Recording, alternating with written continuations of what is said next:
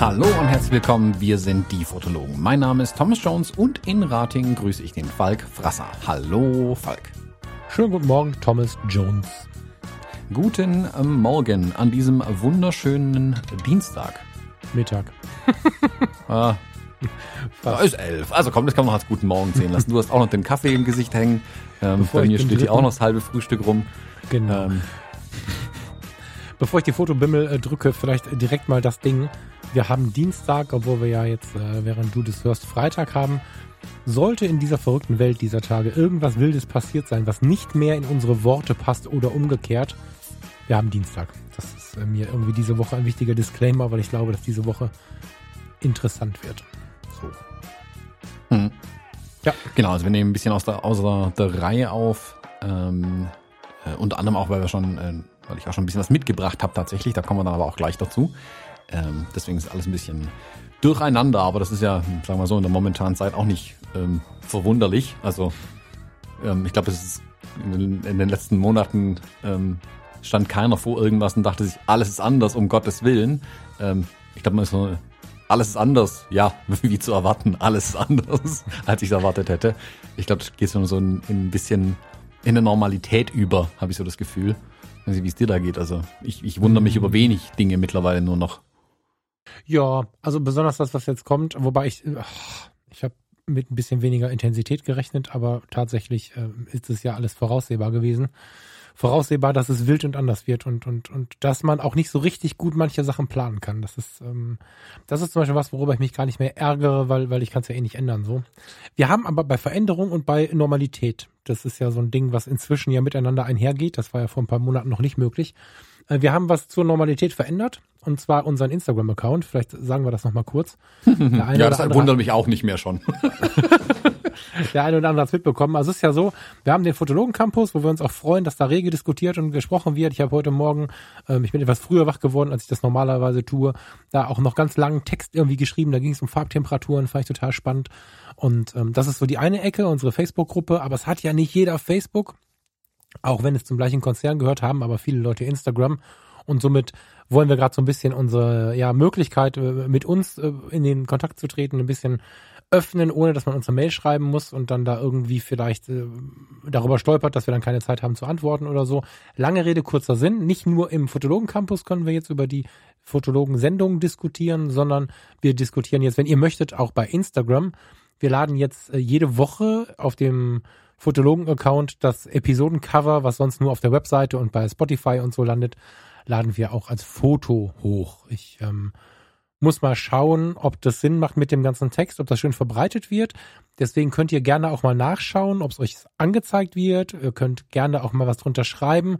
Das würde uns ein bisschen helfen einzuschätzen, ob wir einfach das Fotologen-Cover nehmen könnten. Das würde uns auch helfen von der Effizienz her. Ne, guckt mal, ob euch das interessiert, ob ihr da Bock habt und, und schreibt uns mal einen Satz dazu und lasst mal ein Like da.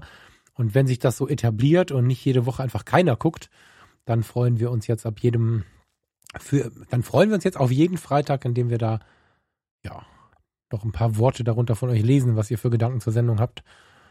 Vielleicht korrigiert ihr uns, wenn, ihr, wenn wir irgendwelche, irgendwelche komischen Fakten erzählt haben, die es so gar nicht gibt, weil wir irgendwie uns geirrt haben. Also da gibt es viel Raum, um mit uns zu sprechen. Da freue ich mich drauf. Oder wenn wir wieder irgendwelche französischen Namen äh, völlig zerlegen in unserer. Ja, sowas meinte ich jetzt. Ich hatte, ja, sowas meinte ich eigentlich, nur bin ich Richtung Fake News gerutscht und wusste nicht, wie ich da wieder rauskommen soll. Aber ja, ähm, sowas meinte ich. Das äh, ja. Fake-Aussprache, so spricht genau. man äh, die Namen nicht aus. Ähm, ich, ich bin so vorsichtig, dass ich mittlerweile nicht mal mehr die Namen sage, um die es vielleicht gehen könnte. ja, wie hieß der Shampoos noch damals? In unseren ersten Möd. Wochen? Möd, genau. Möd. Der gute Möd.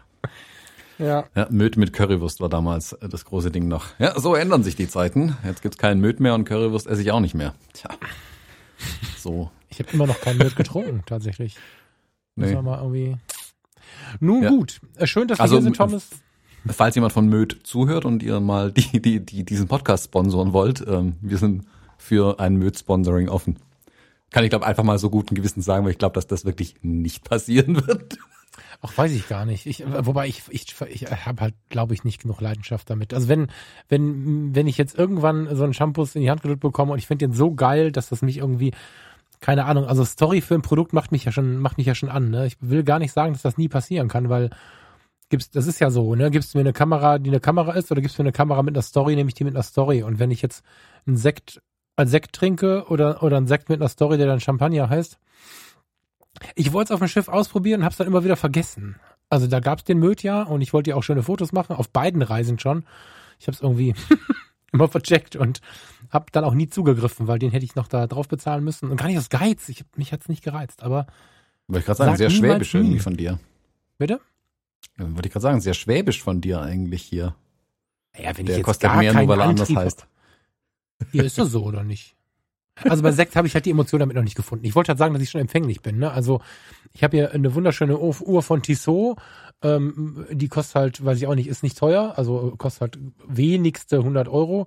Wenn du mir jetzt irgendwie eine, eine sag mir was, äh, eine Tudor hinlegst und die Story ist geiler, dann kostet die wahrscheinlich das Zehnfache. Wenn ich das Geld hätte, würde ich die kaufen. Also ich bin ja schon sehr empfänglich für so Stories und für Firmengeschichten und so. Bei Shampoos, wie kommen wir jetzt aufs Thema Shampoos? Bei Shampoos ist es einfach bis jetzt noch nicht so. Ich, also spätestens jetzt werde ich neugierig und werde irgendwann mal ein Glas Shampoos trinken, aber naja, bis jetzt. Nee, Hilf mir hier raus ich, aus also, dem Thema, bitte.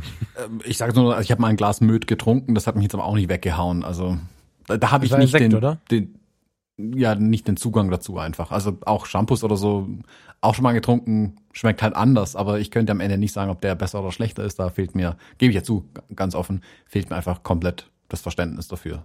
Ähm, bei gibt andere Sachen, da kann ich den Unterschied ein bisschen vielleicht mittlerweile auch einsehen, aber ob es jetzt nur die Story dann am Ende sein muss, die da den Preisunterschied macht.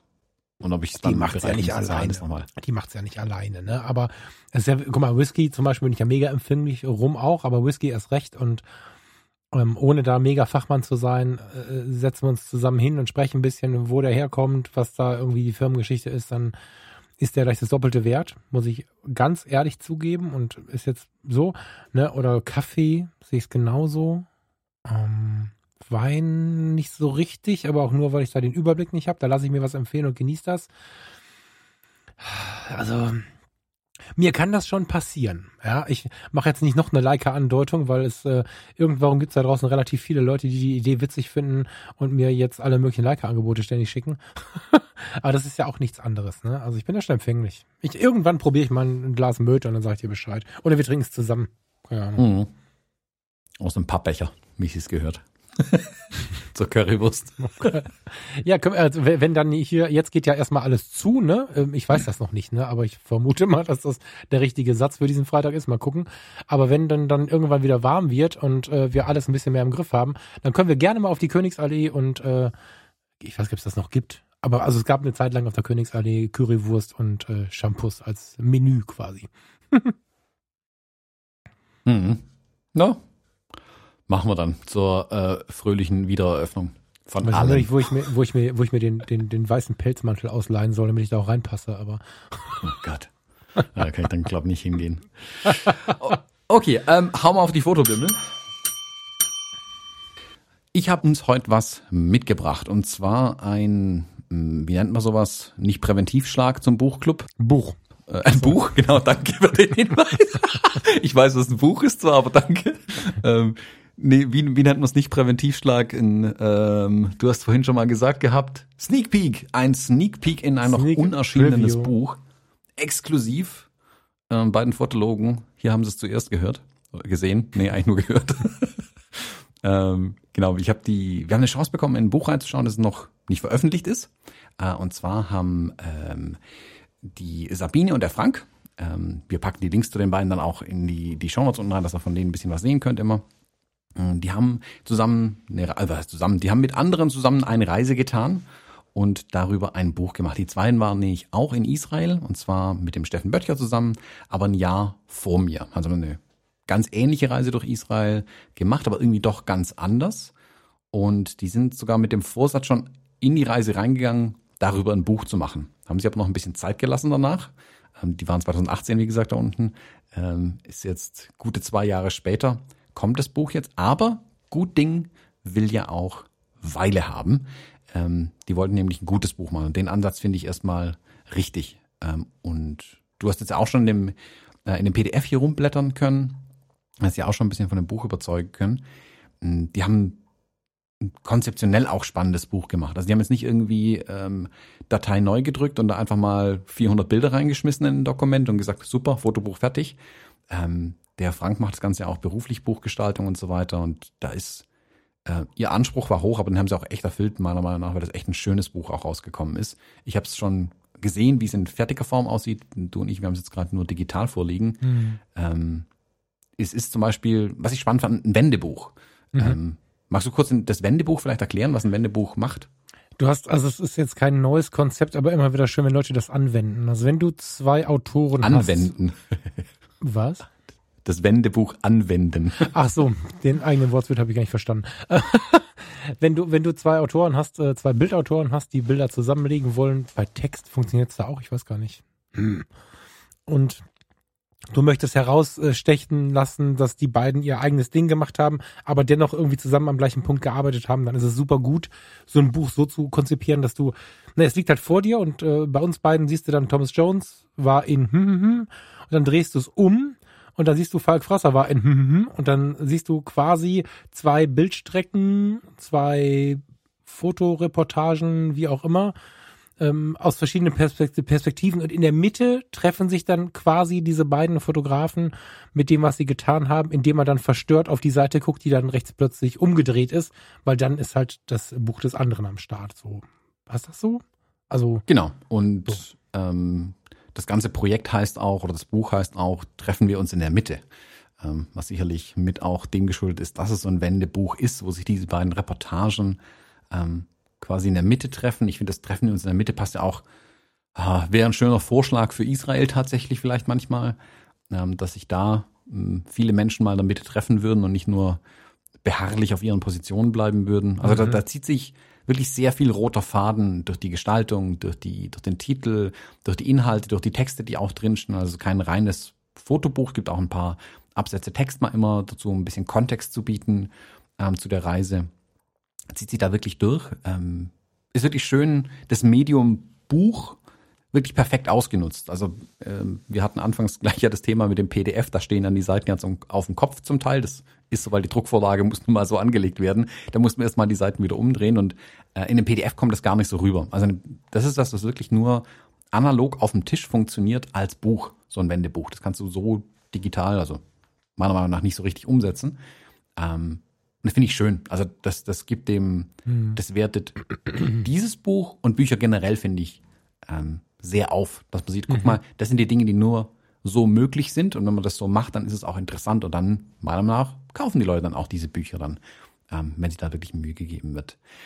Genau. Ähm, wir haben jetzt ähm, bisschen schon beide in dem Buch geblättert, ähm, du und ich. Ähm, ich habe aber auch mit den beiden ein Interview aufgezeichnet. Wir haben uns mal abends in einer Zoom-Session, wie man das heutzutage macht, zusammengesetzt ähm, mit ähm, einem Kaffee dazu, gemeinsam ein Buch geblättert und ein bisschen über die Reise gesprochen, ähm, über unsere Wahrnehmung gesprochen, die Erlebnisse gesprochen, die Unterschiede auch, was ja auch in dem Buch ein Stück weit thematisiert ist, ähm, wo oftmals gleiche Situationen ja von zwei Fotografen dann gezeigt werden oder aus zwei Perspektiven zum Teil auch gezeigt werden. Ähm, da ist ein ganz interessantes Gespräch drumherum entstanden und ich würde sagen, wir hören da jetzt einfach mal rein. Mhm. Ähm, und ja, dann können die Hörerinnen und Hörer äh, mal damit ein bisschen mit den beiden Autoren da ein bisschen ähm, eintauchen in das Buch. Und dann unterhalten wir uns am Ende nochmal und geben auch von uns noch ein paar Eindrücke dazu. Und dann verraten wir auch noch, äh, wo ihr das Buch dann herkriegen könnt. Ihr müsst also dranbleiben. genau, also dann jetzt rein ins Interview mit Frank Nieder Niedertobessing und der Sabine Kneidinger. Äh, freue ich mich erstmal, dass ihr da seid, dass äh, wir uns jetzt hier heute Abend unterhalten können. Äh, ein Thema, das uns allen dreien am Herzen liegt, äh, wo wir alle ganz viel Spaß damit haben oder hatten und hoffentlich mal bald haben werden. Ich würde euch zweimal ganz kurz bitten, euch vorzustellen, damit die Hörerinnen und Hörer auch ein, äh, ein Bild davon bekommen, wer ihr eigentlich seid. Wer mag anfangen mit der Frage? Ladies first. Gut, dann fange ich an. Ich bin äh, die Sabine Kneidinger, ich bin äh, Fotografin aus Österreich. Das wird man in meinem Dialekt hören. Ich bemühe mich, schön zu sprechen, gelingt mir nicht immer. äh, ich fotografiere hauptsächlich Menschen, äh, bin selbstständig als Fotografin und habe mit Frank eben gemeinsam die Reise nach Israel gemacht, über die wir heute reden werden. Ich bin der Frank Eder Tubesing, äh, komme aus Bielefeld, also aus der Nähe von Bielefeld und äh, habe äh, Grafikdesign, bin Grafikdesigner äh, und habe äh, in meinem Studium den Schwerpunkt Typografie gehabt, Typografie und Buchgestaltung und äh, ja, das ist eigentlich mein Einstieg. Habt ihr eigentlich ähm, alle Superkräfte beieinander, um ein gutes Buch zusammen zu machen? Die, das ist auch gleich meine erste Frage. Wie kam es dazu, dass ihr ein Buch machen wolltet? Also Bücher, äh, wie gesagt, mache ich alleine äh, dadurch, dass das mein, mein Beruf ist und war oder ja, ähm, immer, immer habe ich immer gemacht. Und äh, seitdem ich fotografiere, ist es so, dass ich äh, zu meinen äh, Fotoprojekten eigentlich als Abschluss immer ein Buch mache. Ähm, und äh, viele dieser Bücher sind allerdings äh, nur für meinen Gebrauch, also bleiben letztendlich im Regal äh, und äh, kommen irgendwie nicht so zur Welt. Und äh, das, was ich mit Sabine jetzt gemacht habe, ist eigentlich so das erste Mal, dass ich mit jemandem äh, das Buch auch rausbringen werde. Mhm. Ja, unser gemeinsames Buch bringen wir raus. Genau, wir waren ja, wenn ich da einhaken darf, vor ein bisschen mehr als zweieinhalb Jahren äh, gemeinsam in Israel und zwar mit einem guten Bekannten, auch von dir, Thomas, mit dem äh, Steffen Böttcher, mit dem Stilberaten und haben im Endeffekt schon bevor wir diese Reise angetreten haben, gesagt, wir wollen da noch, noch was Eigenes draus machen. Und wir wollen da noch, noch zusätzlich zu dem, was wir bei der Reise lernen werden, uns uns einen zusätzlichen Output rausholen. Und da hat sich relativ schnell dann herauskristallisiert, dass das doch ein Bildband sein könnte. Und das ist jetzt auch geworden immer Bildband mit zusätzlich begleitenden Texten, der wo wir ein bisschen unsere Reise und unsere Erlebnisse verarbeiten. Mhm. Ähm, du hast es jetzt gerade schon angerissen, ihr wart in Israel unten mit Steffen Böttcher. Das habe ich ja auch gemacht, die gleiche Reise. Und die Hörerinnen und Hörer haben es vielleicht von mir schon ein bisschen gehört. Mm, aber mögt ihr mal ein bisschen erzählen vielleicht, wie kam es dazu, dass ihr die Reise gemacht habt? Ähm, und kanntet ihr euch denn vorher schon? Wäre auch noch so eine ganz interessante Frage. Ja, wir haben uns vorher schon gekannt und zwar waren wir ein Jahr vorher in Vietnam, auch mit dem Steffen. Also Wiederholungstäter. wir sind Wiederholungstäter, ganz klassisch. Ähm, bei mir hat Israel so ergeben, ich habe hab gesehen, dass er die Reise ausschreibt und habe mir gedacht, das ist ein Land, das hat mich schon immer mal interessiert. Ich war halt wahrscheinlich nicht so schnell alleine hin. Das war einfach eine unschlagbare Gelegenheit für mich, ähm, das Land zu bereisen und damit Fotografie zu kombinieren. Ja, also äh, wie gesagt, ja, die Sabine habe ich in Vietnam das erste Mal kennengelernt auf der Reise und äh, ähm, ich habe sie eigentlich äh, zur Israel-Reise überredet, das kann man eigentlich schon so sagen. Ich habe sie, glaube ich, erpresst etwas.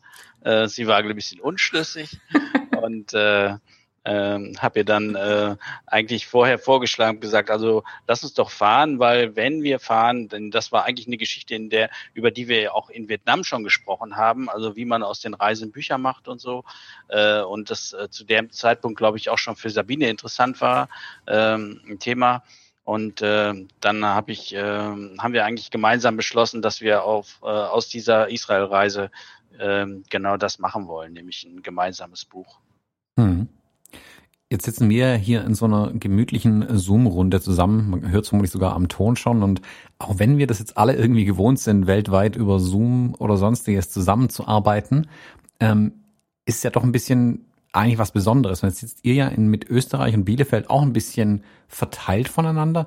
Hm, die, die Reise bei euch war Anfang 2018 und ihr hattet da ja schon den Plan. Sprich, ihr habt noch gemeinsam am Tisch mit dem Buch angefangen, nehme ich an geht jetzt aber erst in die Fertigstellung von der ganzen Kiste. Wie, wie war es, zusammen an einem Buch zu arbeiten und nicht an einem Tisch sitzen zu können? Naja, wir haben schon, wir haben schon gemeinsam am Tisch also, gesessen. Ja.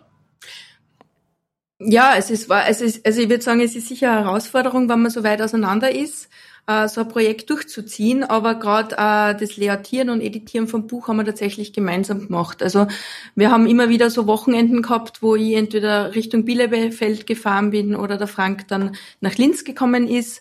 Äh, und das Buch haben wir Bilder ausgewählt und quasi das Layout gemacht an einem, also das Grob-Layout an einem verlängerten Wochenende dann tatsächlich an der Wand. Ähm, sind nach den zwei, drei Tagen alle Seiten, alle Buchseiten schon gehangen. Ich glaube, das braucht's ja fast, äh, wenn man so ein gemeinsames Projekt macht, dass man sich da immer wieder auch trifft. Nur über Zoom würde es, würde es sehr schwierig werden. Mhm.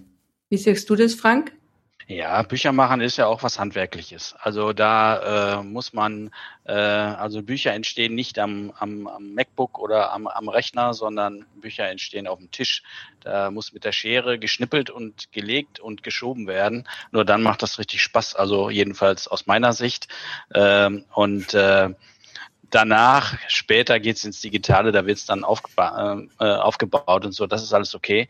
Aber so ähm, das äh, Buch zusammenbringen und auch darüber nachzudenken, wie das Konzept eines Buches sein kann, äh, mit dem Layout zu spielen, äh, das äh, denke ich, äh, das muss am Tisch passieren. Und da sitzt man am besten gemeinsam am Tisch äh, und erarbeitet das gemeinsam und hängt auf und reißt wieder von der Wand und streitet sich etwas und zickt sich etwas an, das gehört alles dazu.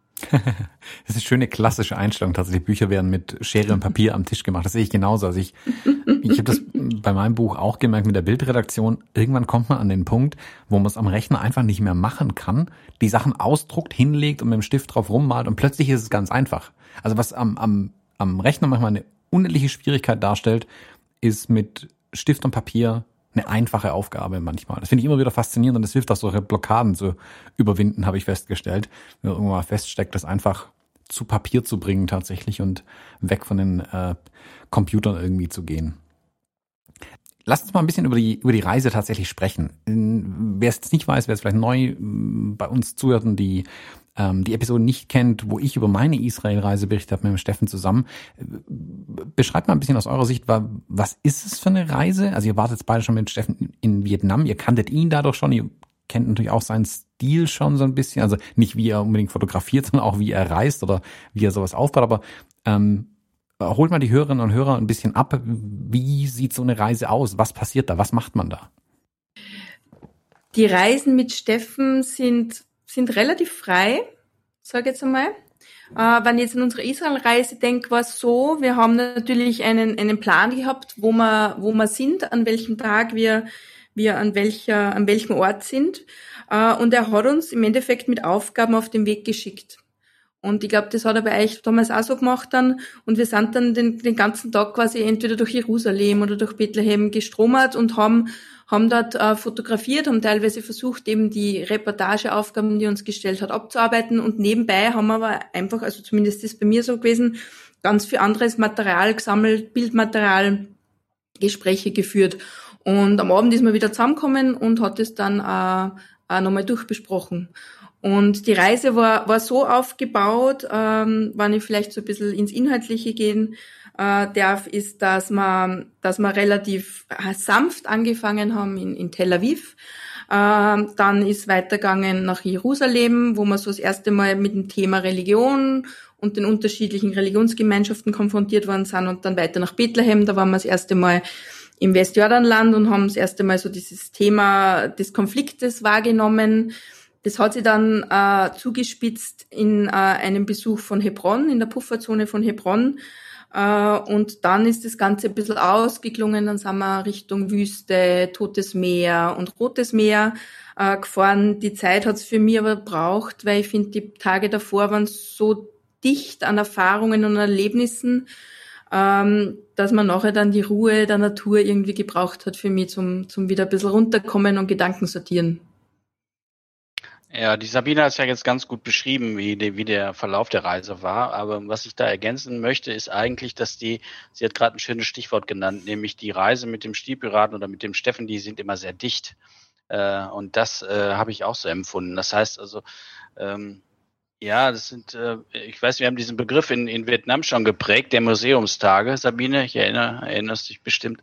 Ähm, also, dass es äh, wirklich Tage mhm. sind, die äh, die irrsinnig lang sind, die äh, einfach so viel Stoff, so viel Inhalt haben, dass die einem irgendwie irre lange im, in Erinnerung bleiben. Und diese zehn Tage ähm, in Israel, es waren ja wirklich nur zehn Tage, sind mir auch persönlich wieder deutlich länger vorgekommen. Und wenn ich heute auch so ein bisschen an diese Reise nach äh, in Vietnam mit dem Steffen zurückdenke, muss ich sagen, da habe ich so in der Nachbetrachtung fast den Eindruck, äh, dass das echt ein ganzer Monat war oder, oder sechs Wochen waren irgendwie.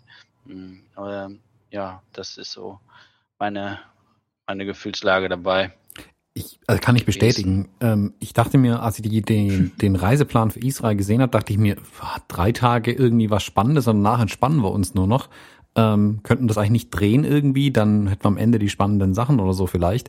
In der Nachbetrachtung habe ich, war ich nach drei Tagen eigentlich urlaubsreif, ähm, weil die so dicht gepackt sind die Tage dann irgendwie, weil man den ganzen Tag konzentriert arbeitet, was ja eh schon anstrengend genug sein kann und die vielen, vielen, vielen Eindrücke, die man da, die da auf einen einprasseln, einfach auch völlig unvorbereitet. Um das zu verarbeiten, ist wirklich der Rest der Reise eigentlich notwendig, um da wieder langsam runterzukommen, um dann irgendwie in den Flieger steigen zu können ähm, und dabei nicht irgendwie durchzudrehen oder so. Also ich kann es bestätigen, genau den Eindruck habe ich irgendwie auch gehabt und ähm, finde es total spannend, wie er es aufgebaut hat und das ist, ähm, wie es die Leute auch unterschiedlich, aber zum Teil auch erfahren haben. Also wir sind da relativ auf einer Länge. Wie gesagt, ich habe aber auch Teilnehmer erlebt, die irgendwie nach dem zweiten Tag völlig überfahren waren schon und dann irgendwie ähm, durch waren eigentlich mit der Reise fast schon. Und da mhm. waren wir noch nicht mal in Heilbronn dann.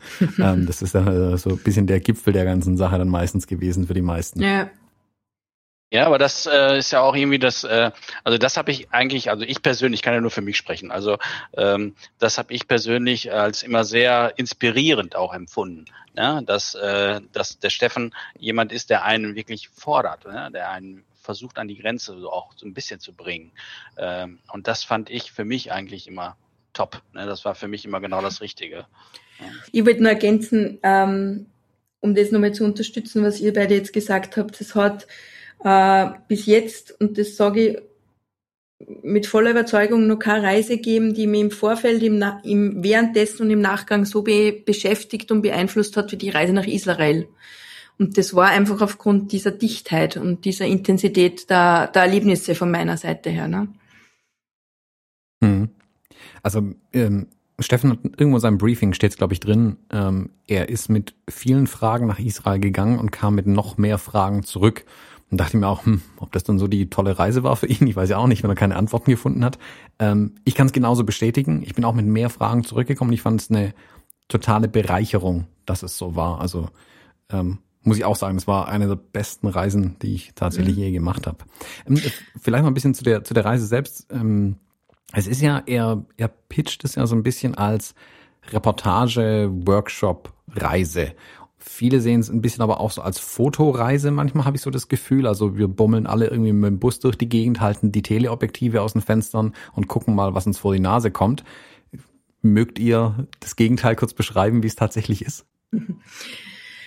Äh, gerne. Ähm, ich glaube, was, was ähm, so Workshop-Reisen mit dem Steffen auszeichnet, ist genau das Gegenteil, wenn man jetzt einmal an die Brennweite denkt. Also ähm, möglichst nah ran, möglichst weitwinklig.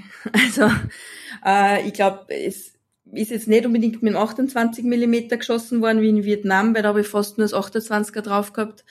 Ähm, aber Israel ist Großteil mit dem 35 Millimeter von mir fotografiert worden und ich glaube beim Frank war es ähnlich, ähm, weil es ja auch darum geht, äh, in gewisser Weise in Interaktion zu gehen und, und, und nicht einfach nur von der Ferne etwas oder jemanden abzuschießen, unter Anführungszeichen, sondern auch Emotionen einzufangen, Geschichten einzufangen, Begegnungen, wie es beim Frank ist, einzufangen. Genau, bei mir war es die Pentax 31 Millimeter und das ist die, die praktisch in der ganzen Zeit in Vietnam drauf war und auch in Israel drauf war. Keine andere Linse war auf der Kamera. Ich möchte aber noch einmal kurz zurückkommen, weil wir haben jetzt auch des Öfteren das Wort gebraucht, äh, Fotoreise. Also äh, ich weiß, dass der Steffen das natürlich auf seiner Internetseite auch so schreibt und er pitcht es auch so, aber also das, was der Steffen macht, sind keine Fotoreisen. Also aus meiner Sicht. Äh, das ist äh, keine Fotoreise, sondern das ist eigentlich eher äh, für jeden, glaube ich, eine eigene Standortbestimmung. Ne? Was äh, vielleicht äh, Einstellungen betrifft, was Fotografie betrifft, was äh, das Sehen betrifft und so. Also so sehe ich es eigentlich. Und äh, von daher ist äh, Fotoreise eigentlich ein Understatement. Hm. Also es ist insgesamt ist es eine Riesenerfahrung, glaube ich, einfach. Und dabei spielt ja. Reisen und Fotografie eben eine äh, ausschlaggebende Rolle, aber es ist schwer, es in einem sag mal, Wort irgendwie zu fangen, was da passiert. Also wir haben es alle drei gemacht und ringen trotzdem irgendwie damit, das zu beschreiben. Selbst Steffen braucht manchmal viel Text, um zu beschreiben, mhm. was da eigentlich passiert. Ähm, mhm. Ein Reportage-Workshop, ihr habt das jetzt gerade immer auch schon so ein bisschen angerissen, dass Steffen euch da mit konkreten Aufgaben, aber trotzdem losgeschickt hat. Also es ist keine geführte Reise, wie wir gerade gesagt haben, also man sieht nicht, guck mal, da ist eine Sehenswürdigkeit, alle Bilder im Bild machen, dann gehen wir weiter ins Restaurant, sondern man wird ja ein bisschen ähm, relativ schnell losgelassen. Also bei uns fing ja die, also unsere, unser Trip, wir sind nicht nach, wir sind auch nach Tel Aviv geflogen, dann aber direkt nach Jerusalem gefahren. Euch hat man ja in Tel Aviv schon springen lassen, sage ich mal. Ähm, mögt ihr mal beschreiben, was da die, die erste ja. Aufgabe war und wie ihr das dann erlebt habt am ersten Morgen? äh, Tel Aviv war ja total spannend. Also wir haben so ein bisschen Beschreibung immer bekommen, äh, wie die einzelnen Städte so sind. Und Tel Aviv war beschrieben äh, im Text als die Partystadt am Strand, wo immer das, das Leben tobt und sich das ganze Leben am Strand abspielt. Und dementsprechende Bilder hätte man auch machen sollen. Ähm, für mich oder für uns war es, würde ich sagen, eher so die Stadt im Regen. Ähm, ja, Denn es, hat es hat geschüttet. Wir sind aufgestanden in der Früh. ja. Wir reden jetzt gleichzeitig gerade, gell? Ja, ja. Bist du weiter erzählen? Nee, nee, ich wollte nur, du hast gesagt, es hat geregnet. Ich habe gesagt, es hat geschüttet. Also es mehr geschüttet, ja. Eigentlich hat es gehagelt sogar. Ja.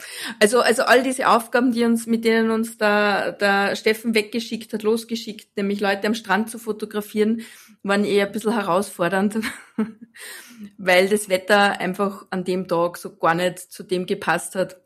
Ähm, ja, war auch eine spannende Erfahrung. Und ihr habt es ja trotzdem geschafft, die Surfer zu finden. Also was ich hier wieder auf einer Seite faszinierend fand, dass das zeigt zum einen, ja. ah, es gibt die doch, aber beschreibt auch sehr gut, was man halt eben auf so einer Reise machen muss, nämlich trotz Regen und Hagel rauszugehen, mit dem Weitwinkel an den Strand zu stehen und mal gucken, ob man halt auch einen Surfer irgendwie findet. Da gibt's dann halt keine Ausreden. Nee, da gibt's keine Ausreden. Also ähm, das war ja auch alles äh, ein bisschen skurril, das muss man auch sagen. Also der erste Tag, äh, also dieser erste Vormittag in, in Tel Aviv, als wir morgens da ziemlich früh losgegangen sind, den fand ich sehr skurril. Also der war so ein bisschen äh, auch dieses Mädel, ähm, diese Surferin am Strand zu treffen, äh, in strömendem, strömenden Regen, äh, sie zu fotografieren. Ähm, ich meine, sie war gut, ge, äh, sie war gut angezogen mit ihrem äh, Neoprenanzug, aber äh, ich halt nicht. Also das heißt, in, innerhalb von einer halben Minute war ich einfach klatschnass und äh, äh, das fand ich schon, äh, also es war irgendwie ein interessanter, ein interessanter Morgen. Es war sehr, sehr spooky, fand ich. Ich schaue es gerade nebenher so ein bisschen euer Buch an. Ähm, und vom Aufbau, da sprechen wir vielleicht noch gleich ein bisschen, wie ihr euer Buch aufgebaut habt. Aber ich habe jetzt mal direkt die, die Bilder aus Tel Aviv, die ich ja gar nicht habe, ähm, bei euch mal ein bisschen verglichen. Und da merkt man noch, finde ich, so ein bisschen euren Bildern, ihr wart am gleichen Ort und habt irgendwie auch das gleiche, sag ich mal, gesehen, erlebt und auch versucht zu fotografieren. Also man sieht, beide waren in der gleichen Stadt zur gleichen Zeit unterwegs. Ich finde aber, je weiter man das Buch reinschaut, je weiter man blättert, desto mehr driften die beiden Reportagen ein Stück weit auch auseinander, obwohl ihr zur gleichen Zeit am gleichen Ort wart. Also meistens kann man es am Wetter erkennen, dass ihr am gleichen Tag irgendwo wart. Ähm, aber ihr habt euch da wirklich eure eigenen Dinge gesucht. Also man ist auch nicht als, als Gruppe dann wirklich unterwegs. Genau, wir waren äh, teilweise waren wir getrennt unterwegs, teilweise waren wir natürlich gemeinsam unterwegs, aber es hat sich, äh, glaube ich, eine Sache relativ schnell abgezeichnet, dass dass ich und der Frank, zumindest wenn wir auf Reisen sind, unterschiedliche Zugänge haben. Äh, das, das ist ja auch so, kommt im Buch dann auch so ein bisschen raus. Ähm, ich merke, wenn ich, wenn ich auf Reise bin, bin ich doch auch sehr stark, vor allem wenn ich so viele Eindrücke habe in Israel, mit mir beschäftigt.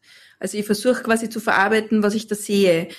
Und so schauen, finde ich, ja meine Bilder aus. Also ich habe relativ wenig Menschen und das, obwohl ich eigentlich zu 99 Prozent Menschen fotografiere normalerweise, ja. Äh, wenn, dann sind die Menschen manchmal klein. Äh, ich habe mehr Szenen. Äh, der Frank hingegen ähm, möchte immer möglichst nah zu den Menschen zu wie. Und ist ja. sehr, sehr in der Interaktion. Und, und, und ich glaube, das ist ja das, was du, du merkst oder was du jetzt angesprochen hast, wenn du sagst, unsere Reportagen gehen immer weiter auseinander, je, je weiter quasi die Reise fortschreitet. Mhm. Ja, also ich habe das ja auch schon mal beschrieben. Also das war äh, die Israel-Reise und so wie ich äh, wie äh, wie ich da vorgegangen bin oder das, was ich die ganze Zeit im Kopf hatte, was ich eigentlich fotografieren wollte, war eigentlich nur so eine konsequente Fortsetzung von dem, was ich in in Vietnam angefangen habe. Äh, immer wieder äh, mich neu äh, zu überwinden, was heißt zu überwinden, aber immer wieder neu zu erfahren, wie es äh, wie es funktioniert, auf Leute zuzugehen, die ich nicht kenne. Der erste, der erste, die erste Ansage sozusagen und das, äh, das Bild mehr abzuholen, diese Begegnung zu haben, das ist eigentlich das, was mich äh, interessiert hat. Das habe ich eigentlich da auf dieser Israel-Reise eigentlich nur konsequent weiter umgesetzt. Das war, habe ich, damit habe ich in Vietnam angefangen und das habe ich da weitergemacht. Und äh, ja. Zeigt aber, glaube ich, ganz schön den, den Unterschied, wie unterschiedlich Fotoreportage sein kann. Also selbst Fotoreportage, das klingt immer so super objektiv irgendwie, als ähm, würde man da hingehen und mit der Kamera irgendwas fotografieren, was ist.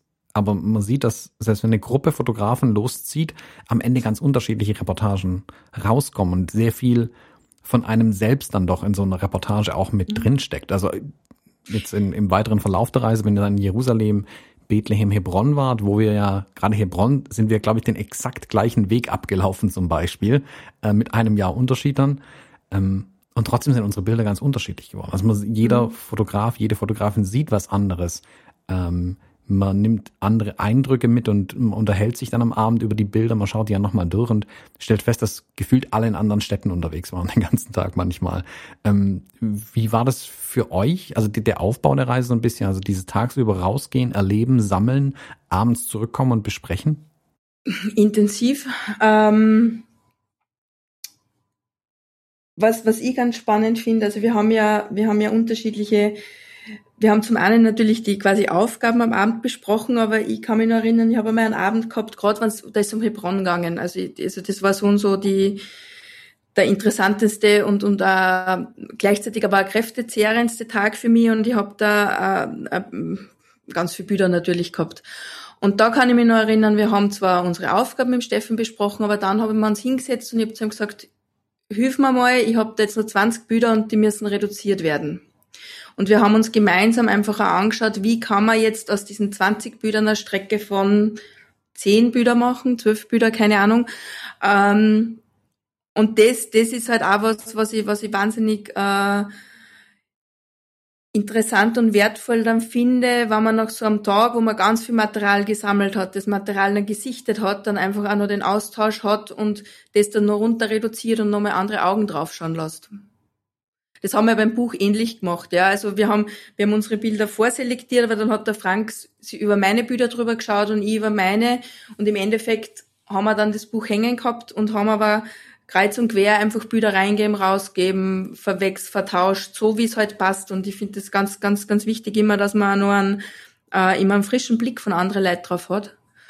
Und ja, das war so, das war so einfach ein, ein prägender Abend für mich, dieser eine, wo wir uns Hebron zum Beispiel angeschaut haben. Ja. Jetzt, ähm, Frank, du hast ja schon Erfahrung mit Büchern, hast ja schon gesagt, du machst das ja hauptberuflich.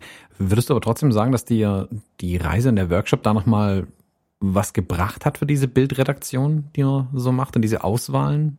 Ja, unbedingt, auf jeden Fall, weil äh, gut, ich mache, äh, ich mache Buchgestaltung, ich mache Bücher, aber das heißt aber ja noch lange nicht, äh, dass ich äh, was äh, Bildstrecken legen äh, und so weiter anbetrifft oder äh, Geschichten zu erzählen mit Bildern, äh, dass man das automatisch äh, auch in voller Gänze drauf hat. Ne? Das ist ja, äh, das ist ja nicht, muss ja nicht deckungsgleich sein. Und äh, für mich war, waren die, die Reisen, jetzt Israel, Vietnam und so, das sind, äh, die haben mich auch in meiner, in meiner Gestaltung, also was jetzt das Büchermachen betrifft, auch extrem weitergebracht. Das ist einfach so. Ne? Ähm, da habe ich extrem viel mitnehmen können. Ähm, und äh, das, was die Sabine gerade beschrieben hat, die, die Bildbesprechungen am Abend in, in Israel oder auch in Vietnam, die, die waren einfach, äh, die haben mir unglaublich viel, viel gebracht. Ne? Also die, die Meinungen der anderen zu hören, ähm, äh, auf, äh, auf die eigenen Bilder, äh, wie ja, so einen anderen Blick zu haben, das, was Sabine gerade beschrieben hat, das äh, ist unglaublich wertvoll. Also da äh, kann man unglaublich viel rausziehen, wenn man es zulässt. Ne? Also das ist natürlich auch immer noch ähm, so der zweite Schritt, dass man auch bereit sein muss, ähm, ja, das auch hinzugeben. Ne? Mhm. Ich hatte zu Steffen eingangs gesagt, wo wir angefangen haben mit der Reise, habe ich zu ihm gesagt, ähm, weil ich nicht wusste, was mich wirklich erwartet. Ich kannte Steffen zwar schon, aber ich habe noch nie mit ihm fotografiert oder irgendeinen Workshop oder irgendwas gemacht und ich wusste nicht, ob er jetzt die Weichspülernummer hier mit uns irgendwie am Abend fährt, weil die Gruppe bei uns sehr, ähm, sehr unterschiedliche Kenntnisstände hatte.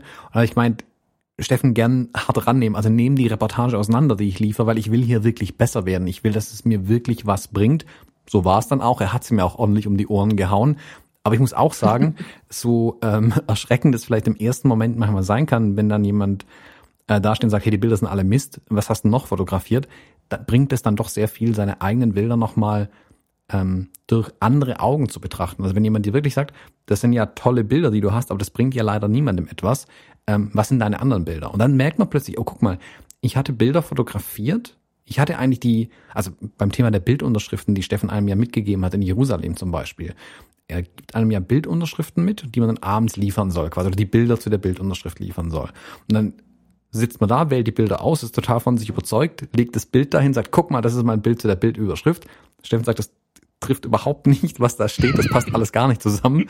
Ähm, was hast du noch? Und dann guckt man die Bilder nochmal durch und merkt, guck mal, da waren viel, ähm, jetzt vielleicht nicht unbedingt, ich sag mal, technisch bessere Bilder, aber Bilder, die besser zu der Aussage der Bildunterschrift oder zu der Reportage gepasst hätten.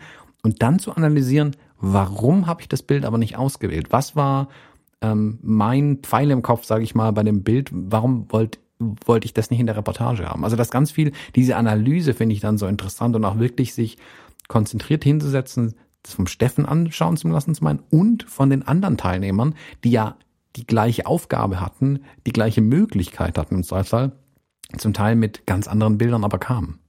Mhm. Ja, das, das, das ist ja auch, äh, das habe ich ja auch als äh, sehr bereichernd immer erfunden, empfunden, wenn man äh, auch die Strecken der anderen gesehen hat, um äh, auch dann zu entdecken, ach schau mal, äh, derjenige hat das so gesehen oder sie hat das so gesehen oder er hat das so gesehen. Ähm, und man dann auch so einen Aha-Effekt teilweise hatte und sagen, ja, top, ne, super, äh, eine super Lösung auch, ne, auf die man selber irgendwie nicht gekommen ist oder das, was man selber nicht gesehen hat. Ne, das ist ja äh, auch so eine Geschichte, dass man auch von den anderen dazulernt. Ne? Mhm. Also der Austausch ist einfach sensationell gut bei solchen äh, äh, Geschichten und äh, die Szenerie, die Reise und das Ganze drumherum und auch das, äh, wovon wir vorhin schon gesprochen haben, dieser dichte Tag, äh, der Stress, den man hat und so, der führt im Grunde ähm, alles, der führt dazu, dass das eine, eine coole Sache ist. Also mhm. Ja, meine, also von den Bildern sogar ganz unheimlich einfach ein, ein, unglaubliches Erlebnis auch dann ist am Ende irgendwie. Ja, genau. Ja. Wir hatten jetzt ja eingangs schon ein bisschen die, diese räumliche Trennung bei euch beiden. Euer Buch heißt Treffen wir uns in der Mitte. Wie kam es zu dem Titel? ähm, ich glaube, da gab es mehrere Gründe. Also zum einen äh, treffen ich und der Frank uns manchmal in der Mitte. Äh, aber im Endeffekt haben wir, haben wir dann gesagt, wir machen ein Buch, wir wollen ein Buch, wo beide, beide Zugänge zur Fotografie, beide Bilder aus Israel von Frank und von mir Platz haben. Und da haben wir uns dazu entschlossen, ein Wendebuch zu machen. Und wo trifft man sich bei einem Wendebuch? In der Mitte. Auch in der Mitte. Und gleichzeitig ist für mich dieses Treffen wir uns in der Mitte aber auch so ein bisschen ein Symbol für das Land das ja eigentlich genau das Gegenteil ist, nämlich wahnsinnig gespalten und, und sehr konfliktträchtig. Und ich denke mal, also das ist jetzt so meine Interpretation, vielleicht wäre es manchmal ein bisschen schöner, wenn wir uns einfach in der Mitte treffen und einen Kompromiss finden. Also es hat so irgendwie so mehrere Ebenen. Es hat unsere räumliche Ebene, es hat die gestalterische Ebene und für mich hat es auch noch diese Ebene von der Reise selber so ein bisschen.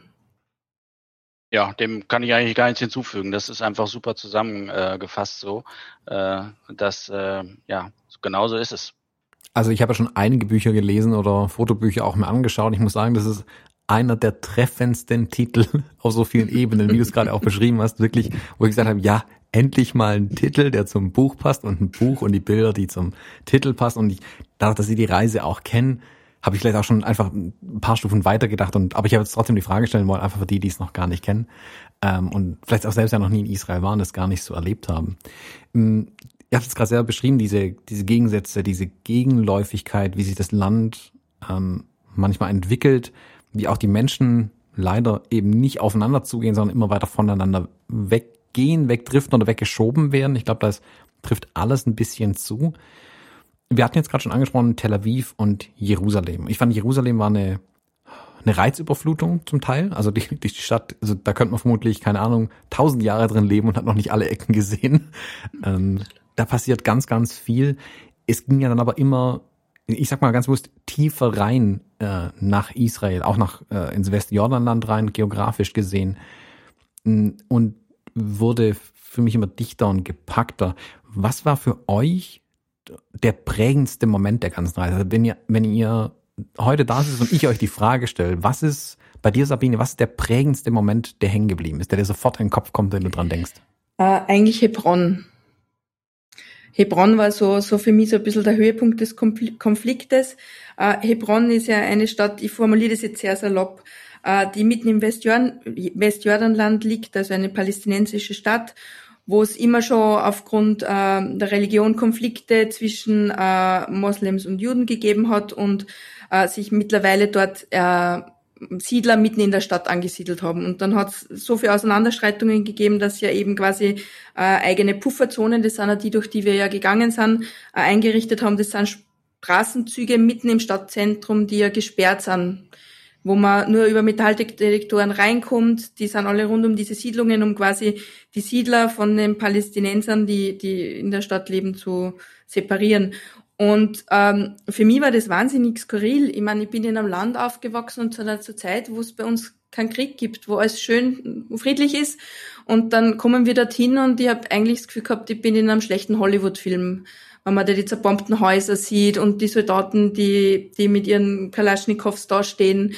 Ähm, gleichzeitig habe ich aber diese ganz, durch diesen ganzen Weg, den wir da durch die Pufferzone gegangen sind, wir sind ja da, haben wir da Führung durchgemacht mit Breaking the Silence, ähm, habe ich nicht das Gefühl gehabt, dass ich in Gefahr bin. Also das war ganz, ganz, ganz zerrissen, das Gefühl. Ja. Auf der einen Seite total schräg und, und, und überall hat man kaputte Häuser gesehen und auch die Geschichten gehört äh, von, von der Murphy, die uns eben durch die Pufferzone geführt hat. Ähm, aber ich habe mich eigentlich nie bedroht gefühlt.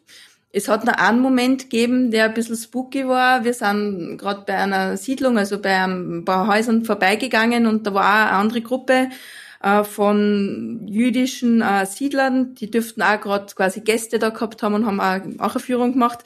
Und wie die uns vorbeigehen gesehen haben, haben sie halt irgendwie so in unsere Richtung zum Schimpfen angefangen und so schnell wir gar nicht schauen können, waren hinter uns zehn Soldaten und haben uns quasi weggescheucht. Also haben einfach nur geschaut, dass die zwei Gruppen voneinander separiert sind und haben uns dann um die Ecke so lang dort quasi stehen lassen und warten lassen, bis die andere Gruppe weg war. Und das war der einzige Moment für mich, der ein bisschen, der einfach ganz schräg war, weil ich das nicht einordnen hab können. Wir haben nicht gewusst, was passiert da jetzt, was ist da jetzt los. Auf einmal zehn Soldaten hinter dir, die sagen, geht's weiter. Ähm, und das war, glaube ich, ja doch für mich äh, mit der prägendste Tag und einer der prägendsten Momente in der ganzen Reise. Ja. Hm. Vielleicht im Hintergrund kurz, ähm, Breaking mhm. the Silence will ich ganz kurz erklären. Also Breaking Gerne. the Silence ist eine Organisation ähm, von ehemaligen israelischen Soldaten, die sag mal, eine Bekehrung vielleicht erfahren haben oder die Realität gesehen haben oder wie auch immer man es jetzt nennen mag, die Führung anbieten in dem Gebiet.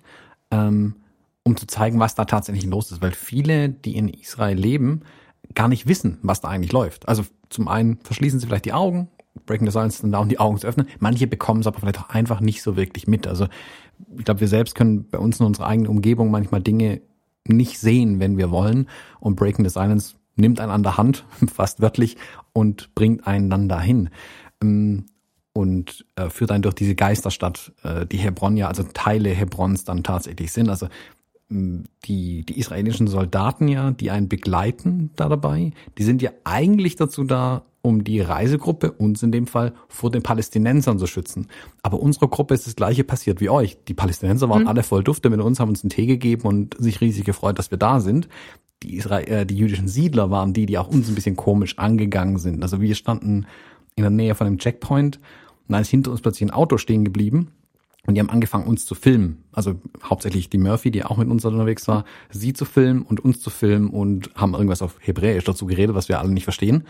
Und die Soldaten selbst dürfen den Siedlern ja aber gar nichts sagen. Dafür wäre die israelische Polizei ja zuständig. Und das ist ein totale, totaler Disconnect und eine Diskrepanz irgendwie da, wo man auch merkt, dass alle, die da waren, die Soldaten, die Siedler, die Palästinenser, wir, keiner wusste richtig so richtig, was mit der Situation anzufangen und keiner hatte, glaube ich, so wirklich das Gefühl zu wissen, also die wussten schon alle, was sie tun, aber alle waren in so einem, in einem Graubereich irgendwie, hat man gemerkt. Wir sind in dieser Pufferzone, da sind Soldaten, da sind Siedler, da sind Palästinenser und das geht jetzt einfach. Also lösen wir das einfach mhm. hier auf, geht, wie hast du gesagt, äh, geht's weiter?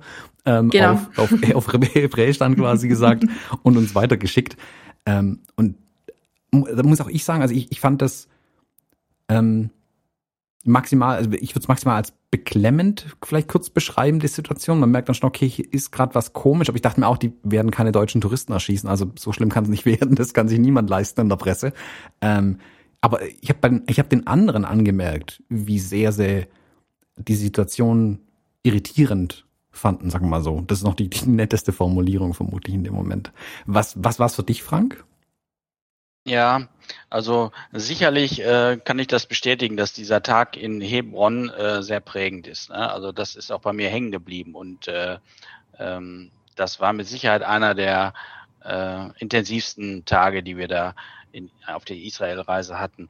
Ähm, ich persönlich, wenn ich das aber so im, im, im Nachgang äh, beurteilen sollte, muss eigentlich sagen, dass äh, diese Begegnungen, so ein paar Begegnungen, die ich hatte mit, mit Leuten, das ist eigentlich das, was äh, an was hängen geblieben ist, wo ich am liebsten drüber nachdenke oder äh, ja, das äh, ja, das ist so. Ähm, die Begegnung in Hebron auf der Straße, also Hebron selber, diese Szenerie, die ihr beiden gerade beschrieben habt, die ist, die war da, die habe ich auch so empfunden, das ist äh, genauso gewesen. Aber die, die kleine Gruppe von Kindern am Anfang, äh, als wir losgegangen sind morgens und ähm, ich mit denen, äh, also die Gruppe um Murphy, die haben da gestanden, haben sich unterhalten und ich habe mich im Grunde von der Gruppe gleich so ein bisschen abgesetzt und bin rüber zu den drei Kids und habe mit den Murmeln gespielt, irgendwie da so fünf Minuten.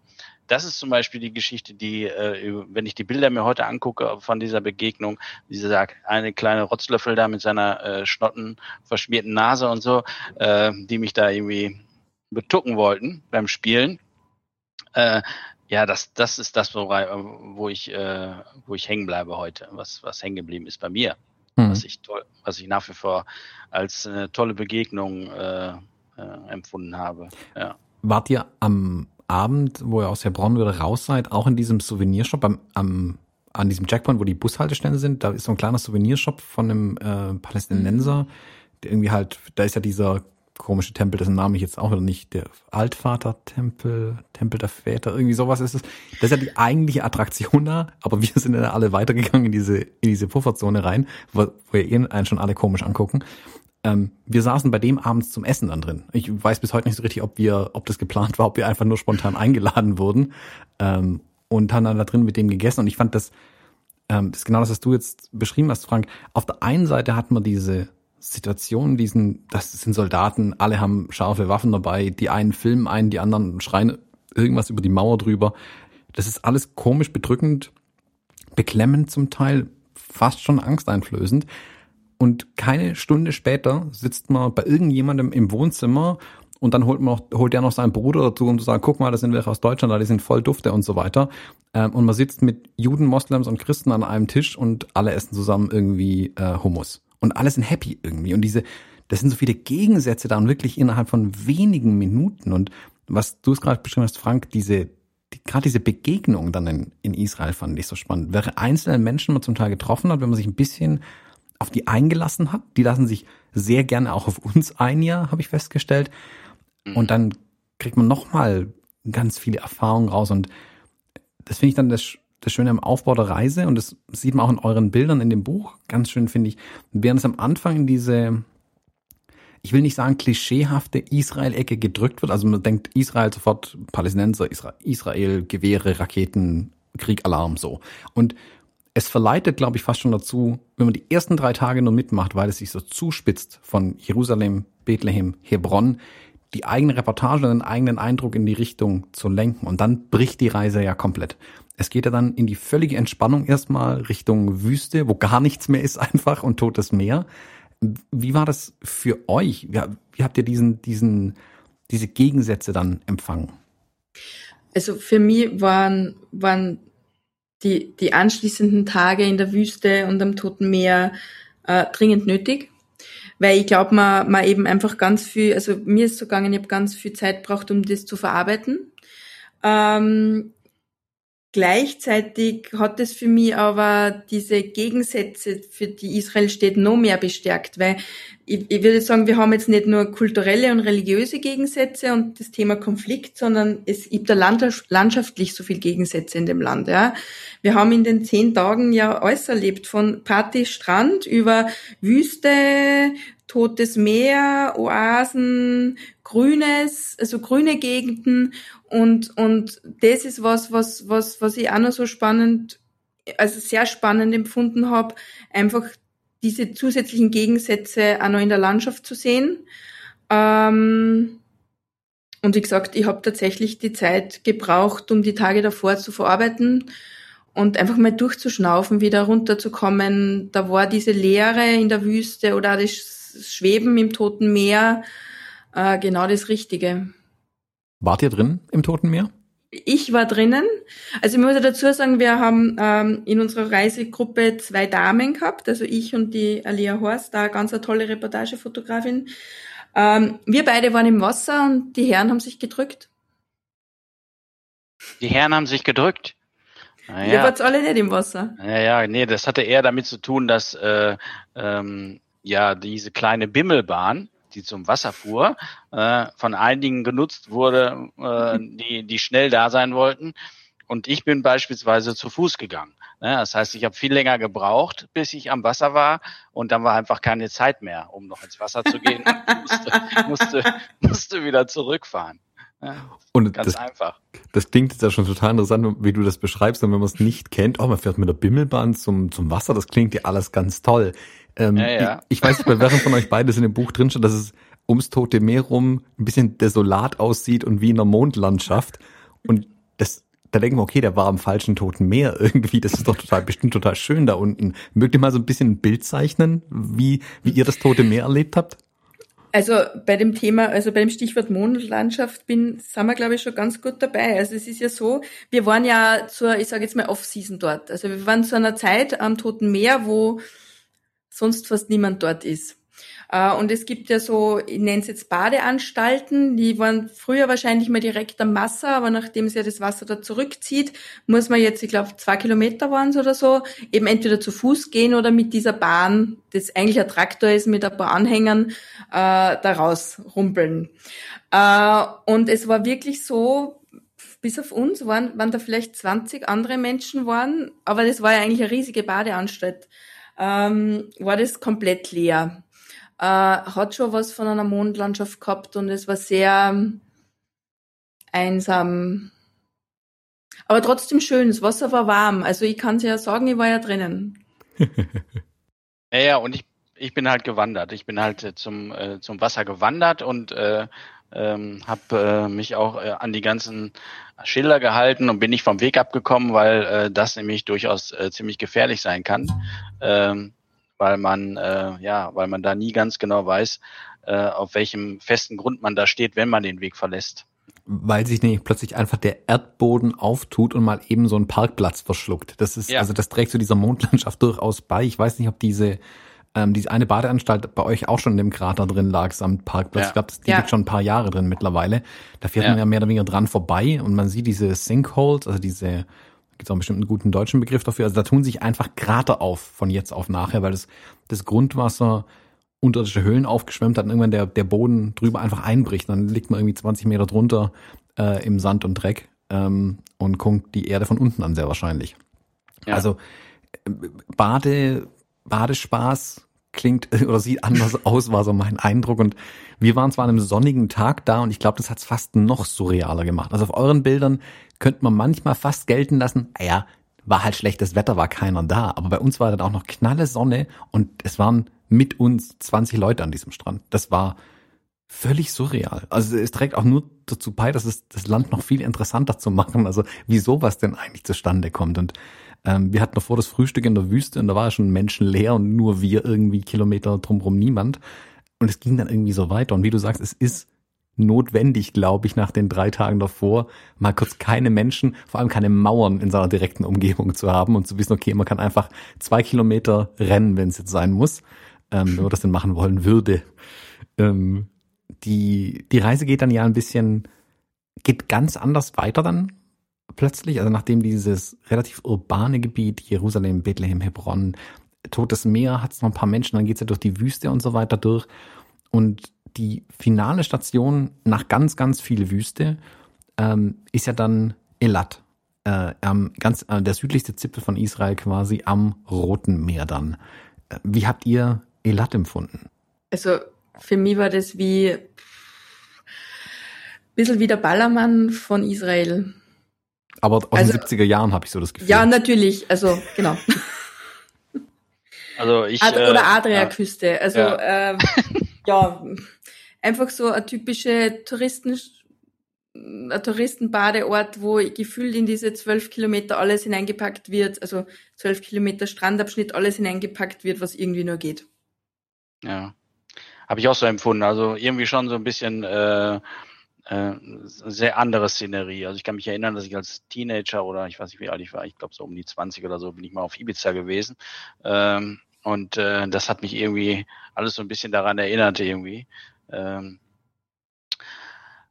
ja, also das war, war ja auch das Ende der Reise, ne? das muss man auch sagen. Und da waren wir, glaube ich, auch alle ziemlich fertig äh, und äh, haben, glaube ich, auch den, äh, diesen Tag da abends auch im Hotel ähm, genossen, einfach nur da irgendwie noch zusammenzusitzen und, und nichts zu tun und äh, haben auch, glaube ich, gar keine Bildbesprechung mehr gemacht, sondern haben eigentlich eher ein bisschen rumgechillt und haben uns irgendwie nett unterhalten. Ähm, und äh, ja, von daher war das eigentlich schon ein sehr, sehr ruhiger Ausklang, das kann man schon so sagen. Ihr wart ja, glaube ich, auch am Ende mit dem Segelschiff noch unterwegs. Ja, das war tagsüber, ne? Da sind wir genau. mit dem Segelschiff noch unterwegs gewesen. Ja. Und ich fand es irgendwie so sinnbildlich mit dem Schiff dann, also dieser schmale Strandstreifen, der Elat ja tatsächlich ist, diese zwölf Kilometer, ähm, rechts Jordanien, links Ägypten irgendwie, wenn man zurückguckt dann. Und dann fährt man mit dem Schiff da raus, guckt zurück und dieses, normalerweise sagt man, man soll die Sachen ja aus 10.000 Metern Höhe nochmal betrachten. Und da fährt man eben einfach ein paar Kilometer raus aus Meer und guckt sich dann dieses, gut, diesen schmalen Streifen Israel dann nochmal an. Und ich fand es aber sinnbildlich, da kurz versuchen, Abstand zu gewinnen zu der ganzen Sache. Und zurückzublicken, während man eigentlich noch drinsteckt in der ganzen Sache. Und wie ihr sagt, wir hatten auch keine Bildbesprechung mehr am letzten Tag. Es war auch mhm. gar nicht mehr möglich, einfach eine Bildbesprechung zu machen, ähm, weil keiner mehr ähm, einen objektiven Blick auf irgendwas hatte, keiner mehr auch die Energie vielleicht auch schon nicht mehr mehr hatte, um das dann wirklich noch durchzuziehen. Äh, und da tat es gut, diese, diese Entspannung auf dem Schiff ein bisschen, aber dann auch diese, wirklich diese Rückblick, den wir dann alle zu, trotzdem gemeinsam ja hatten auf das gerade Erlebte, bevor es dann wieder zurückging ähm, nach Deutschland. Ihr habt jetzt eure Bilder äh, in eurem Buch, das ist vorhin schon beschrieben, das ist ein Wendebuch, sprich nach der Hälfte des Buches dreht man es, also klappt man es zu, dreht es um und liest es von hinten nochmal und es steht dann nicht mehr auf dem Kopf, wenn man es einmal richtig rum umgedreht hat. Ähm, ihr habt jetzt eure Bilder ja auch oder euer Buch so angelegt, dass sie dass die zeitliche Abfolge passt und man sich dann quasi ja in der Mitte trifft wieder. Mit dem Ende der Reise. Ähm, war, für euch war es ja definitiv nicht so wirklich das Ende der Reise. Bei euch ging es jetzt nochmal, jetzt dann fast drei Jahre weiter. Also nächstes Jahr im Januar, Februar jährt sich ja die Reise dann auch bei euch zum dritten Mal. Die Reise hält ja bis heute an. Ähm, wie, also gut, ihr habt jetzt ein Buch drüber gemacht, aber wie oft seid ihr da noch gedanklich dran an der Reise? Wie oft holt es euch ein, wenn man das so sagen darf? Naja, bedingt durch das Buch natürlich ähm, phasenweise sehr intensiv, im Moment überhaupt am intensivsten, am intensivsten, na, am intensivsten. Ähm, Aber es, es passiert ja immer wieder, dass ich einfach einfach so über Israel spreche. Also wenn ich mich mit anderen über Reisen austausche, dann kommt eigentlich an erster Stelle bei mir die Israel-Reise. Mhm. Aber wenn es nur zehn Tage waren, ähm, ist das was, was mich doch sehr regelmäßig beschäftigt, ja. Ganz unabhängig vom Buch. Mhm. Ja, das geht mir auch so. Ich meine, klar, oh, äh, Sabine hat natürlich recht. Also jetzt durch die Beschäftigung mit dem Buch und jetzt mit der durch die Beschäftigung mit der Crowdfunding-Geschichte äh, ähm, ist das natürlich im Moment sehr, sehr präsent. Äh, immer wieder. Aber ich muss ehrlich sagen, dass ich äh, auch in letzter Zeit schon öfter darüber nachgedacht habe, äh, dass ich eigentlich noch mal dahin muss. Ähm, irgendwann.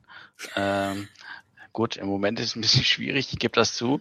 Aber ähm, also wenn, wenn der Steffen sich da nochmal erweichen könnte, dann, äh, oder das hat jetzt mit Steffen nicht unbedingt was zu tun, das ist ja eher Witz, aber das wäre schon eine tolle Geschichte, wenn man da einfach nochmal noch mal dahin kommt und äh, das nochmal äh, durch eine, einen anderen, nochmal einen anderen Blickwinkel hat, glaube ich. Also ich glaube, wenn man jetzt nochmal hinfahren würde, hätte man schon etwas anderen Blick irgendwie. Das glaube ich schon. Geht es euch auch so, dass wenn ihr Israel oder Palästina in den Nachrichten seht, ähm, also manchmal sehen da viele Dinge gleich aus, das gebe ich auch zu, aber das Gefühl habt, oder war ich schon, die Ecke kenne ich in Jerusalem, also Klagemauer zum Beispiel, da wissen wir alle, wo wir rumgestanden sind äh, mhm. äh, während dem Tag sicherlich noch. Ähm, holt es euch dadurch auch öfter ein, tatsächlich? Einholen, na, einholen würde ich jetzt nicht sagen bei mir, äh, aber was schon tatsächlich ist, dass ich, dass ich, wenn ich eben so Bilder mal sehe, natürlich dran denke. Und äh, wenn wir jetzt von der Klagemauer reden, ich meine, ich war wahnsinnig überrascht, wie klein die ist zum Beispiel. Äh, und das ist natürlich was, was ich dann äh, immer erzähle. ja. Also mir geht's auch bis heute so, dass ich, wenn, wenn jemand fragt, ja, was fotografierst du denn so oder wo bist du auf Reisen, ähm, ist Israel meistens Nummer eins, wo ich erzähle, nach wie vor, weil es mich so mitgenommen, also weil mitgenommen, mich so bewegt hat, nachhaltig beschäftigt auch bis heute die Reise und die Erlebnisse. Ja. Ähm, weil ich auch so gern davon erzähle, weil ich ähm, den Blick von außen früher hatte. Also ich weiß nicht, wie, wie weit ihr euch damit beschäftigt hattet. Also ich habe mich mit Israel und Palästina immer so ein bisschen beschäftigt. Man liest sich ja ein in solche Sachen, wenn man politisch auch interessiert ist und so. Aber dann da zu sein und es vor Ort zu erleben mit den Bewohnern zu sprechen, ähm, sowohl in Palästina als auch in, in Israel selbst, ähm, das wirklich direkt erlebt zu haben, prägt einen doch nochmal anders. Und ich habe immer das Gefühl, ich muss die Leute packen, sie festhalten und ihnen alles erzählen, was ich erlebt habe da unten. Ähm, und ich bin voll bei dir, Frank. Also ich würde sofort nochmal runtergehen. Also man hat ja öfters mal so Reisen, wo man sagt, oh, das war schön, da würde ich nochmal hingehen am stärksten habe ich das tatsächlich bei Israel. Also jedes Mal, wenn ich sehe, denke ich mir, ich muss da noch mal hingehen, ich muss da noch mal hin. Und das müssen nicht mal die spannendsten Einblicke sein, sage ich mal, in die, wie jetzt Hebron oder so, wo wir waren, sondern die Tage kam eine Folge von Kitchen Impossible mit Tim Melzer und er hat da in Jerusalem an einem Kebabstand quasi so ein Kebab nachkochen müssen und ich saß die ganze Zeit da, oh, ich muss da noch mal hin, ich muss jeden Kebab in, in ganz Jerusalem versuchen. Ich weiß noch nicht, wie ich das hinkriege, aber ich muss auch kulinarisch das Land noch mal erleben. Ja, das stimmt. Mhm. Kulinarisch ist das ja auch ganz weit vorne. Das hat, äh, das ist so. Mhm. Aber eine, darf ich eine Sache ein äh, noch noch reinschmeißen gerade, weil ähm, von wegen noch mal hinfahren. Also wenn ich darüber nachdenke, dass ich da noch mal hinfahren möchte, dann äh, habe ich eigentlich immer im Kopf dabei diese Einzelschicksale oder die Leute, die ich da getroffen habe, ne? auch in den unterschiedlichsten Städten jetzt. Äh, da war es ja völlig egal, welcher Couleur. Ne? Das hat mich eigentlich auch überhaupt nicht interessiert. Ne? Also ich habe einfach nur mit denen irgendwie sprechen wollen. Ne? Und äh, oder kurz mit denen zusammen sein wollen. Das hat mir einfach immer gereicht. Also das hat mich nie interessiert, äh, wer das jetzt ist. Ne? Und das ist eigentlich das, was ich, wenn ich da nochmal hinfahren würde, mh, hm, auf das ich mich freuen würde. Ne? Einfach nochmal überall hin und nochmal mit den Leuten da irgendwie äh, zu sprechen. Ne? Oder mhm. äh, das ist eigentlich, ja, ja, mir geht's da ähnlich, wobei ich würde ich würde gern dann, wenn ich nochmal nach Israel reise, äh, an die Orte und in die Städte, wo wir jetzt noch nicht waren. Also wir haben ja relativ viel ausgelassen. Wir sind ja von Tel Aviv quasi in den Süden ungefähr, unter Anführungszeichen, äh, gefahren. Äh, aber mir würde auch in den Norden rauf interessieren. Weil was ich, was ich auch total spannend gefunden habe, das ist vielleicht eine zweite Geschichte, die mich wahnsinnig da, ja, geprägt irgendwie hat, war äh, in Bethlehem, wie wir in dieser Grabeskirche waren. Also ich würde mich jetzt nicht als hochreligiös äh, bezeichnen, aber äh, mich hat das wahnsinnig bewegt, wie die Menschen rund um mich auf diese Kirche und auf diese, äh, nicht Grabeskirche, Entschuldigung, in Bethlehem ist die äh, Geburtskirche, auf die diese Grotte da, äh, wo, wo angeblich quasi äh, Jesus geboren wurde, ähm, reagiert haben. Und, und das ist ja, da gibt es ja im Norden auch noch ein paar Stellen, die, die sehr äh, spirituell sind und sehr wichtige Plätze. Und das würde mich tatsächlich nochmal interessieren, auch diese Energien äh, zu spüren und zu erleben. Mhm. Ja, also das Land hat so viel zu bieten auf so vielen Ebenen. Also angefangen kulinarisch auf jeden Fall. Ähm, ganz viel Hummus da unten auf jeden Fall essen, wenn jemand mal da runter geht. ähm, und aber auch die, ich, ich nenne es jetzt mal diesen konfliktgeprägten Teil Israels, aber auch diesen riesigen religiösen Anteil, von dem wir ja auf der Reise auch nur einen Bruchteil gesehen haben tatsächlich und auch dann nicht so intensiv vielleicht erleben konnten, wie man es erleben könnte. Also ich bin jetzt auch gar kein religiöser Mensch, aber ich habe ganz, ganz viel Respekt vor Religion und Religiosität und unterhalte mich aber auch gern mit den Menschen und schaue mir das an und versuche ähm, ein bisschen zu erfahren, wie sie die Sachen erleben und da ein bisschen was davon mitzunehmen, dann für mich selbst auch trotzdem. Ähm, und wie du sagst, der Norden, den haben wir überhaupt gar nicht berührt. Mhm. Also ähm, Israel ist so groß wie Hessen oder so, glaube ich, und ähm, davon haben wir nur einen Bruchteil gesehen jetzt tatsächlich. Und das Land hat noch ganz, ganz viel ja zu bieten. Aber ganz wichtig, Frank hat es gerade eben schon angesprochen, euer Buchprojekt. Ähm, wer nämlich selbst mal zumindest, weil Reisen ist ja gerade schwierig, mal einen Blick nach Israel werfen möchte, dem will ich ja auch euer Buch sehr, sehr ans Herz legen. Also ich glaube, ich habe zwar, also ich war da, ich war auf der gleichen Reise wie ihr und ich habe ganz viele Sachen gesehen, die ich dort nicht gesehen habe. In euren Bildern sehe ich noch mal andere Dinge und habe wieder neue Sachen erlebt. Und ich glaube, da kann, da können die Leute ganz, ganz viel erleben, wie Israel ähm, und das Westjordanland ist. Ähm, was beschreibt mal ein bisschen euer euer Buch, wo ihr gerade steht mit dem Buch. Was macht ihr gerade mit dem Buch? Wo kann man das denn eigentlich herbekommen, zum Beispiel? Also wir starten jetzt ähm, Ende Oktober eine Crowdfunding-Kampagne, äh, wo man das Buch schon vorbestellen kann. Ähm, weil wir verlegen das Buch im Eigenverlag und äh, alle, die das schon mal gemacht haben oder schon mal ein Buch äh, in größerer Menge produziert haben, wissen, dass, dass, dass das ziemlich hohe Kosten sind, die auf einen zukommen. Und äh, wir wollen einfach jetzt schon die Möglichkeit geben, das Buch vorbestellen, eben über Crowdfunding-Kampagne, äh, damit, damit wir da einen Teil von den, von den Produktionskosten schon vorfinanzieren können. Äh, startet Ende Oktober und zwar über die Plattform wemakeit.com. Äh, und natürlich gibt's auch eine Website von uns und wie soll die anders heißen, als treffen wir uns in der Mitte.foto, ähm, wo man auch mehr Informationen über das ganze Projekt kriegt. Ja, und dann äh, sind wir im Moment sind wir jetzt so ein bisschen auf, auf Werbetour und äh, versuchen natürlich äh, möglichst viele ähm, Menschen für, für unser, unser Projekt zu, zu interessieren und zu begeistern. Und äh, ja, und wir sind jetzt, äh, eigentlich sind wir mit vielen Sachen ähm, äh, am Ende äh, unserer Arbeit und äh, jetzt äh, sind wir beide natürlich äh, extrem gespannt, äh, äh, ob es gelingt, äh, das Buch äh, äh, umzusetzen. Mhm. Also um da jetzt vielleicht den Leuten, die noch nie bei so einer Crowdfunding-Kampagne mitgemacht haben, das kurz nochmal zum Reißen. Sprich, es ist ein bisschen, nennen wir es mal Risikoinvest. Also man gibt euch ein bisschen Geld dafür, dass ihr dann eventuell mal was macht. Also so funktioniert Crowdfunding meistens. Aber zum einen kennt der Frank sich bestens aus mit Bücher machen, da kann man schon davon ausgehen, dass es was wird. Und ihr habt beide gerade auch schon die Höhe gehalten, das Buch. Also ich habe da schon was gesehen, was ich unbedingt haben will. Und ich weiß, das ist auch schon fertig. Also ich kann das guten Gewissens mit einem Daumen nach oben, glaube ich, empfehlen. Ähm, und ja, wird die Hörerinnen und Hörer auf jeden Fall einladen, da mal reinzuschauen ähm, und das Buch wirklich möglich zu machen. Weil ich finde, das Buch hat's verdient, ein Buch zu werden, das in ganz vielen Haushalten dann auch mal liegt, auf ganz vielen Tischen und oft angesehen wird tatsächlich auch. Ähm, ich verlinke auf jeden Fall die eure Website in den Show Notes unten, dann kann man sich da auf jeden Fall nochmal anschauen. Ähm, und da gibt es dann sicherlich auch schon ein paar Bilder dann zu sehen vorab. Und da kann man schauen, wie man an das Buch dann auch rankommt. Ähm, mal, äh, kurz zum Umfang, wie dick ist das Buch denn eigentlich ungefähr? so, ich schätze, wir haben so um die 200 Seiten. Ja, genau. Oh, okay. Ähm, und es wird schon ordentlich, also es ist, wie nennt man das so, Coffee Table Book. Also es ist keins mehr, mit dem man sich ins Bett legt, äh, sondern es ist schon ein Buch, was man sich am, am Coffee Table oder am Esstisch dann in Ruhe anschaut. Ja, also so wie ich es gesehen Ja. habe, könnte man sich im Bett damit erschlagen aus Versehen. Das würde ich nicht empfehlen. Ja, Es ist halt, ähm, man muss halt ein bisschen, ähm, bisschen intelligent zählen, weil das Buch halt ja, äh, wir treffen uns in der Mitte. Das heißt, wir haben uns die Seitenzahl natürlich geteilt. Also jeder hat im Grunde 107 Seiten, um genau zu sein.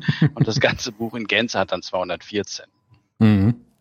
Ja, spannend. Also auch ein, äh, auch ein großes Buch. Also ich habe es vorhin bei Sabine ist jetzt gerade eben mir hier schon ins Bild gehalten. Es hat auch, es ist nicht so irgendwie so ein kleines Taschenbüchlein äh, mit ein paar Bildern drin. Das ist, äh, wie gesagt, schon was, was man auf einem großen Tisch ausbreiten muss mit einem schönen Mocker dazu idealerweise.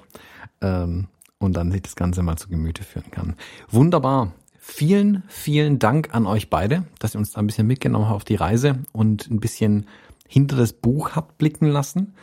Wie gesagt, Links dazu alle in den Show Notes. Ich packe auch die Links zu euren Homepages auf jeden Fall nochmal rein, dass die Leute auch euch finden können. Ähm, so geht's mir immer, wenn ich einen Podcast höre, dann will ich unbedingt wissen, okay, wer waren die ganzen Menschen jetzt, ähm, die da dahinter stecken, die mir gerade was Spannendes erzählt haben, dass Leute dazu euch finden. Mir bleibt abschließend eigentlich nur noch zu sagen, dass ich hoffe, dass wir vielleicht zu dritt irgendwann mal nochmal durch Israel ziehen. Da würde ich mich sehr drüber freuen, wenn wir das sogar gemeinsam hinkriegen. Vielleicht schaffen wir so eine, so eine Art Klassentreffen da unten mal hinzukriegen mit den äh, Gruppen, die in Israel waren. Das fände ich ganz spannend, um dann das Land nochmal äh, Länge mal Breite mal Höhe zu erkunden. Und Also ja, ich wäre jetzt sofort dabei, ich will sofort zusagen. Also wir, Deal. ja, ich auch. Wir sind schon zu dritt. Ja, da drüben steht ein Koffer, ich will den nicht wegpacken, ich mache den jetzt einfach mit Klamotten voll, voll und los geht's. also ich glaube, da wären jetzt, äh, mir würden da jetzt noch zwei, drei andere einfallen, die wahrscheinlich auch sofort hier schreien würden. Mhm. Äh, also da würde man, glaube ich, schon eine richtig schicke äh, Reisegruppe zusammenbekommen. Ja, mir würde vielleicht sogar noch einen einfallen, der dieses Mal dann auch festeres Schuhwerk einpacken würde. Ähm, aber das lösen wir jetzt nicht auf. Das, das, das müssen dann die Leute aus dem Buch rauslesen, was sich hinter der Geschichte verbirgt. dann würde ich sagen, in diesem Sinne, vielen Dank, dass ihr heute da wart. Ja, wir vielen, vielen dir. Dank. Danke. Tschüss. Danke. Tschüss. Ciao. Tja, krass. Vielen lieben Dank, Sabine. Vielen lieben Dank, Frank. Vielen lieben Dank, Thomas. Das ist ähm, sehr, sehr wertvoll, auf so eine dann doch intime Art und Weise hinter die Kulissen hören zu dürfen. Spannenderweise ist mein erster Versuch oder wäre mein erster Versuch jetzt meinen Senf dazu zu geben. So, weißt du, so, so, wie findest du das? Das wäre jetzt so eine Frage, die mir eigentlich gestellt werden müsste. Und ich, ähm, ich ich stelle fest, das habe ich bei deinem Buch schon so wahrgenommen und das habe ich wahrgenommen als sehr, sehr gute Freunde von mir so eine Reise, also jetzt nicht als Fotoreise, sondern ähm, mit religiösem Hintergrund gemacht haben. Dieses Thema, diese Spannungen, aber auch diese Magie, all das, was dort passiert, ist so divers, so komplex, so unterschiedlich, dass ich irgendwarum gar keinen Drang habe, es zu verstehen. Das heißt, ich höre diese Worte, die ihr berichtet, jetzt und die du mir berichtet hast nach der Reise, die meine Freunde mir berichtet haben, und habe das.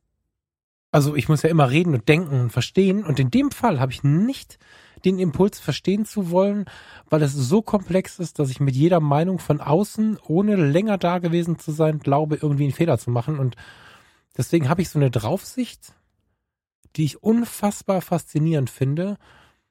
Ich fände es aber vermessen, überheblich, distanzlos, was auch immer, mir jetzt zu sehr ein Bild machen zu wollen. Also jetzt zu sehr hinterher zu fragen, warum haben die Soldaten da die Maschinen, das Maschinengewehr in der Hand, warum war diese oder jene Spannung vorhanden, wer wird wo von wem weggeschickt. Da gab es ja diese Szene, wo ihr ähm, gleichermaßen weitergeschickt worden seid an einem Punkt. Und weißt du, was ich meine? Also ich bin so, es ist so viel los, äh, emotional, politisch, auf allen Ebenen, religiös, dass ich, also mein lautester Wunsch ist, mir darüber kein Bild zu machen, um allen Menschen in diesem Buch oder wenn ich hinfahre, vielleicht bekomme ich die Chance noch, wenn ich hinfahre, allen Menschen offen zu entgegnen und, und mir nicht ein, ein Bild zu machen, wie es wie ich es in Zeitungen bekomme und Weißt du, was ich meine, Thomas, bevor ich hier weiter rumstammel?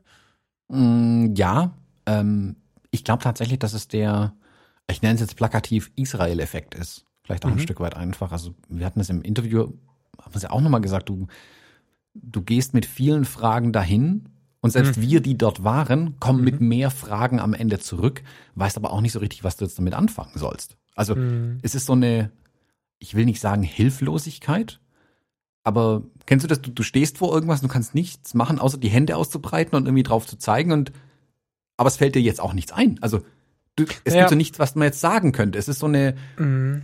man zeigt drauf und ich gestikuliere hier für Falk gerade in die Kamera, wie ich auf meinen Monitor zeige. Und man steht davon, so, äh, äh, äh, man stammelt einfach nur noch rum irgendwie. Und so geht's mir ja auch ein Stück weit, mhm. obwohl ich ja schon unten war. Ich habe vielleicht noch mehr Eindrücke und ich habe auch ein bisschen ganz viele Background-Infos zu vielen von den Bildern natürlich noch. Aber auch ich bin ja ähm, da gewesen und sehe jetzt auch wieder äh, Blick auf die Bilder und denke mir, ähm, irgendwie will ich tausend Sachen wissen. Man will sich und es verleitet auch dazu, sich eine Meinung zu bilden, nennen wir es mal einfach so, über Dinge, von denen man vielleicht keine Ahnung hat tatsächlich. Und selbst wenn man da war, keine Ahnung hat. Also ich kann dein Gefühl voll nachvollziehen, obwohl ich selbst in ja. den Situationen ja ähm, schon war. Ich habe ein Gleichnis ganz kurz vielleicht. Also das, ähm, das fühlt sich für mich an, die beiden Konflikte oder wie auch immer wir diese Situation nennen wollen, sind bitte nicht zu vergleichen an dieser Stelle. Aber ich habe im, im Anerkennungsjahr für das äh, Fachabitur für Sozial- und Gesundheitswesen ein Jahr lang ähm, für den Caritasverband Flüchtlingshilfe gemacht in einem Flüchtlingsheim damals zur Zeit des Bosnienkrieges. Und wir hatten diese Situationen, Konflikte auch immer mal auch so, dass dann die Anführungsstriche ähm, gegenüberliegenden Seiten plötzlich versehentlich zusammengeführt wurden, indem der Bus ans falsche Heim gefahren wurde und so. Und ich habe natürlich mit den Leuten ganz intensive Kontakte gehabt. Wir haben abends auf dem Vorplatz gesessen, haben deren Sofas rausgeräumt, weil wir keine Gartenstühle hätten und haben gegrillt und haben uns über die Dinge unterhalten, die passiert sind und passieren. Und auch da war es so, dass ich einfach nur, teilweise war es auch gemischt dann nachher, was eine unglaublich schöne Situation war. Also die verfeindeten Parteien haben zusammen gewohnt und ich habe es nicht verstehen können ich habe ganz viel mit den Leuten gesprochen und habe so viel Resignation gesehen, die ich zum Teil aber auch übernommen habe, weil ich einfach gesagt habe, ihr seid doch alles so liebe Menschen, lasst uns doch irgendwie Frieden finden. Und das fühlt sich natürlich jetzt mit etwas mehr Abstand, als es damals war, wo ich jeden Tag in diesen, äh, an diesen Menschen dran war, aber das Betrachten des Buches, das Zuhören eurer Geschichten macht was ähnliches in mir, dass ich eine große Ehrfurcht vor allem Abgebildeten habe und den dahinterliegenden Menschen und mir nicht erlauben möchte, mir ein Urteil zu bilden, weil ich das Gefühl habe, dass ich mit jedem Urteil irgendwem Unrecht tue. So nach dem Motto, egal was du sagst oder denkst, das ist alles falsch. Also, ja. Ja, also kommt, also gerade wenn es um Israel geht, kannst eigentlich, ähm, das ist ein, äh, eine riesige Ebene voller Fettnäpfchen, die du. Und wenn wir nur von Israel reden, ist das ja schon das erste Fettnäpfchen. Genau. Wenn wir immer nur von Israel fängt reden, ja schon genau, fängt ja ne? schon dabei an. Wir reden ja eigentlich über Israel und das Westjordanland in genau. dem Buch. Genau. Ja. Genau, also da, da bin ich irgendwie voll bei dir. Ich finde aber auch, dass das Buch, und deswegen finde ich so gut, dass es ein Buch ist und meine Empfehlung, kauft das Buch, ähm, das wirklich hinzulegen auf den Tisch, sich das durchzublättern, das anzugucken, es umzudrehen und von der anderen Seite nochmal durchzublättern, weil Wendebuch, es dann liegen zu lassen und das auch wirken zu lassen, den sitzen zu lassen und zwei Wochen später nochmal rangehen mhm. und dieses Buch durchschauen. Ich glaube, das kann man nicht in einer Sitzung durchblättern und sagen, okay, jetzt habe ich es kapiert. Ähm, das ist den Bildern wird es schon gar nicht gerecht, die da drin sind, der Fülle auch an, an weil es auch zwei Reportagen äh, tatsächlich sind. Ähm, und es wird auch der den Hintergründen und so weiter gar nicht gerecht, wenn man da sagt, okay, das kann man auf einmal irgendwie ähm, verarbeiten. Ähm, das ist einfach nicht genau. zu umreißen irgendwie. Genau. Und ja. ich glaube, da braucht man einfach auch mehr Zeit tatsächlich. Das war auch das, warum wir auch gesagt hatten, wir wollten, wir wollen das Interview zum Beispiel mit den beiden machen um da hinter das Buch blicken zu können. Weil wir hätten jetzt über das Buch sprechen können, wir hätten über die Bilder sprechen können und machen wir gleich auch noch so ein bisschen. Aber viel interessanter finde ich auch, die Eindrücke der Fotografen da noch mit reinzubringen tatsächlich, wie die es vor Ort erlebt haben, was denn tatsächlich passiert ist. Das zeichnet ja. auch noch kein ganzes Bild, aber es vervollständigt das Bild zumindest stellenweise etwas mehr. Voll. Du hast gerade ähm, was Spannendes gesagt. Du hast gesagt, jetzt kann man nicht drin rumblättern. Nach einem Mal habe ich es kapiert. Ich glaube nicht, dass man das überhaupt kapieren kann. Nee, ich glaube, das versuchen auch schon ganz viele Leute ganz lang. Genau, ne? Also das war auch nicht deine Intention, sondern das ist ja so eine, so eine Sprachweise. Aber was ich halt dieses Buch, also dieses Buch und dein Buch, wenn du eins geschrieben hättest und viele andere Bücher dieser Art. Ich will das damit nicht herunterreden, das ist wahnsinnig gut. Aber was diese Situationen, die ich jetzt gerade auch hier wieder vor mir habe, ausstrahlen, sind eine ganz massive Energie. Und das ist den beiden sehr gelungen, finde ich, eine Energie zu transportieren. Also wenn ich mal kurz in die Bilder gehen darf, wir haben zum Beispiel, jetzt müssen wir gerade gucken, weil wir so eine Differenz haben zwischen PDF und im Druck. Im Druck auf der Seite 18 bis 21. Bei Franks Seite, das muss man auch noch dazu sagen. Also wir Ja, haben deswegen stotter ich gerade so, weil ich das verstehe. Genau, also, also Franks Buchseite äh, 19. Ja, genau. Also 18 bis 21 sind die Bilder. Ich habe jetzt die 19 tatsächlich Hm. gerade offen. Wir sehen betende Menschen, wir sehen andächtige Menschen, wir sehen, was ist denn auf der Seite 21? Was macht er? Hm, Tja, Betet. er betet. Beten da So, alle. so. Wir haben Menschen, die eine Energie in ihre Überzeugung und in ihren Glauben stecken, die in diesem Moment, den wir hier sehen, gleichzeitig so voller innerem Frieden oder Konflikt, wir können nicht reinschauen, aber zumindest augenscheinlich einer gewissen Ruhe irgendwie unterliegen. Alleine über diese Seiten könnten wir wahrscheinlich mit einem Glas Whisky die halbe Nacht reden. Also was, was das mit mir macht, und da freue ich mich auf die Papierseiten, was das mit mir macht, man soll sie eigentlich nicht fotografieren, glaube ich. Hm. Aber genau deswegen finde ich übrigens, dass dieser Regelbruch ähm, in Ordnung ist, wenn man so tut, dass es keinen, keinem weh tut. Die, die Energie, die die Menschen in die Welt rausstrahlen, sie wissen es nicht, sie sind alle nicht erkennbar. Sie wissen nicht, was sie da an dem Tag getan haben, außer dass sie gebeten haben, gebetet haben, aber sie sind auch ein bisschen Botschafter dafür, ja, seinen Überzeugungen nicht ständig den Rücken zuzukehren, weil irgendwas anderes vernünftiger wäre oder was auch immer, sondern sie haben eine gewisse Überzeugung in sich. Und damit meine ich gar nicht den Konflikt, damit meine ich nicht, dass die eine Seite, die wir jetzt hier sehen, irgendwie besser ist als die andere, sondern ganz grundsätzlich, dass betende Menschen, egal welcher Religion, mir immer eine ganze Menge an Energie geben, abgeben, weil sie, was wir von der Religion halten, ist dabei gar nicht so relevant, ihre innere Energie in eine Richtung lenken. Und das ist etwas, was uns oft fehlt. Dass wir für eine Sache, für welche auch immer, zur Ruhe kommen, uns darauf konzentrieren, dabei uns selbst auch in den Fokus nehmen. Das tun sie ja in dem Moment auch. Also alleine diese eins, ah, genau genommen diese drei Seiten, also 19 bis 21, ach, Kappes, 18 bis 21. Ist richtig, ne? Ja, Mhm. machen mich völlig fertig im, im positivsten aller Sinne. Also das sind so Bilder, wo ich auch überlege, ob das nicht was für die Wand ist, weil gerade Seite PDF 21 ist dann, ach Gott, tut mir sehr leid. Ist aus deiner Seite 21. So rum passt Ach krass, ja. Ha. Also die Seite 21 ist in allen Bereichen die Seite 21. Das Bild auf der Seite 21. Vielleicht hätte man ein bisschen nach rechts schwenken können, dann erst recht. das ist ein Bild für die Wand. Also weil das einfach in mir etwas ausstrahlt, was mich aus meinem Alltag rausholt. Ähm, kannst du was zu den Klamotten sagen? Weißt du da was zu, was Näheres im Vergleich zu mir? Von dem Herren links? Ein Gut, das sind diese ähm, ultraorthodoxen Juden, die ja alle einen, einen eindeutigen, ähm, wie nennt das, Dresscode haben, ähm, die in ihren schwarzen Klamotten mit den Hüten, ah, da wusste ich kürzlich auch den Namen noch dazu. Der Zylinder Diese- kommt dem jetzt nicht nah, ne? Nee, das sind, das sind schon noch andere Hüte und es gibt dann noch die mit den großen Fellmützen, nenne ich es jetzt mal ähm, völlig plakativ. Ähm, die sind ja alle so gekleidet dann quasi. Die ultraorthodoxen Juden erkennst du dann da relativ schnell in der Kleidung eben. Ähm, wobei das da auch, also ultraorthodoxe Juden ist jetzt wieder schon ein großer geklammerter Überbegriff. Da gibt's dann auch wieder ganz viele einzelne Gruppen ähm, in der Klammer, die da drüber steht. Also da kann man es auch nicht alle zusammenfassen irgendwie. Das wird dem Wo wir- Ganzen auch ja. immer nicht gerecht. Genau. Ähm, aber ich bin da völlig bei dir. Also die, die Situation direkt an der Western Wall oder Klagemauer ist eine ähm, sehr energiegeladene und da ist nicht, also das ist also dieser, dieser Zwiespalt, den man in Israel immer gleich hat.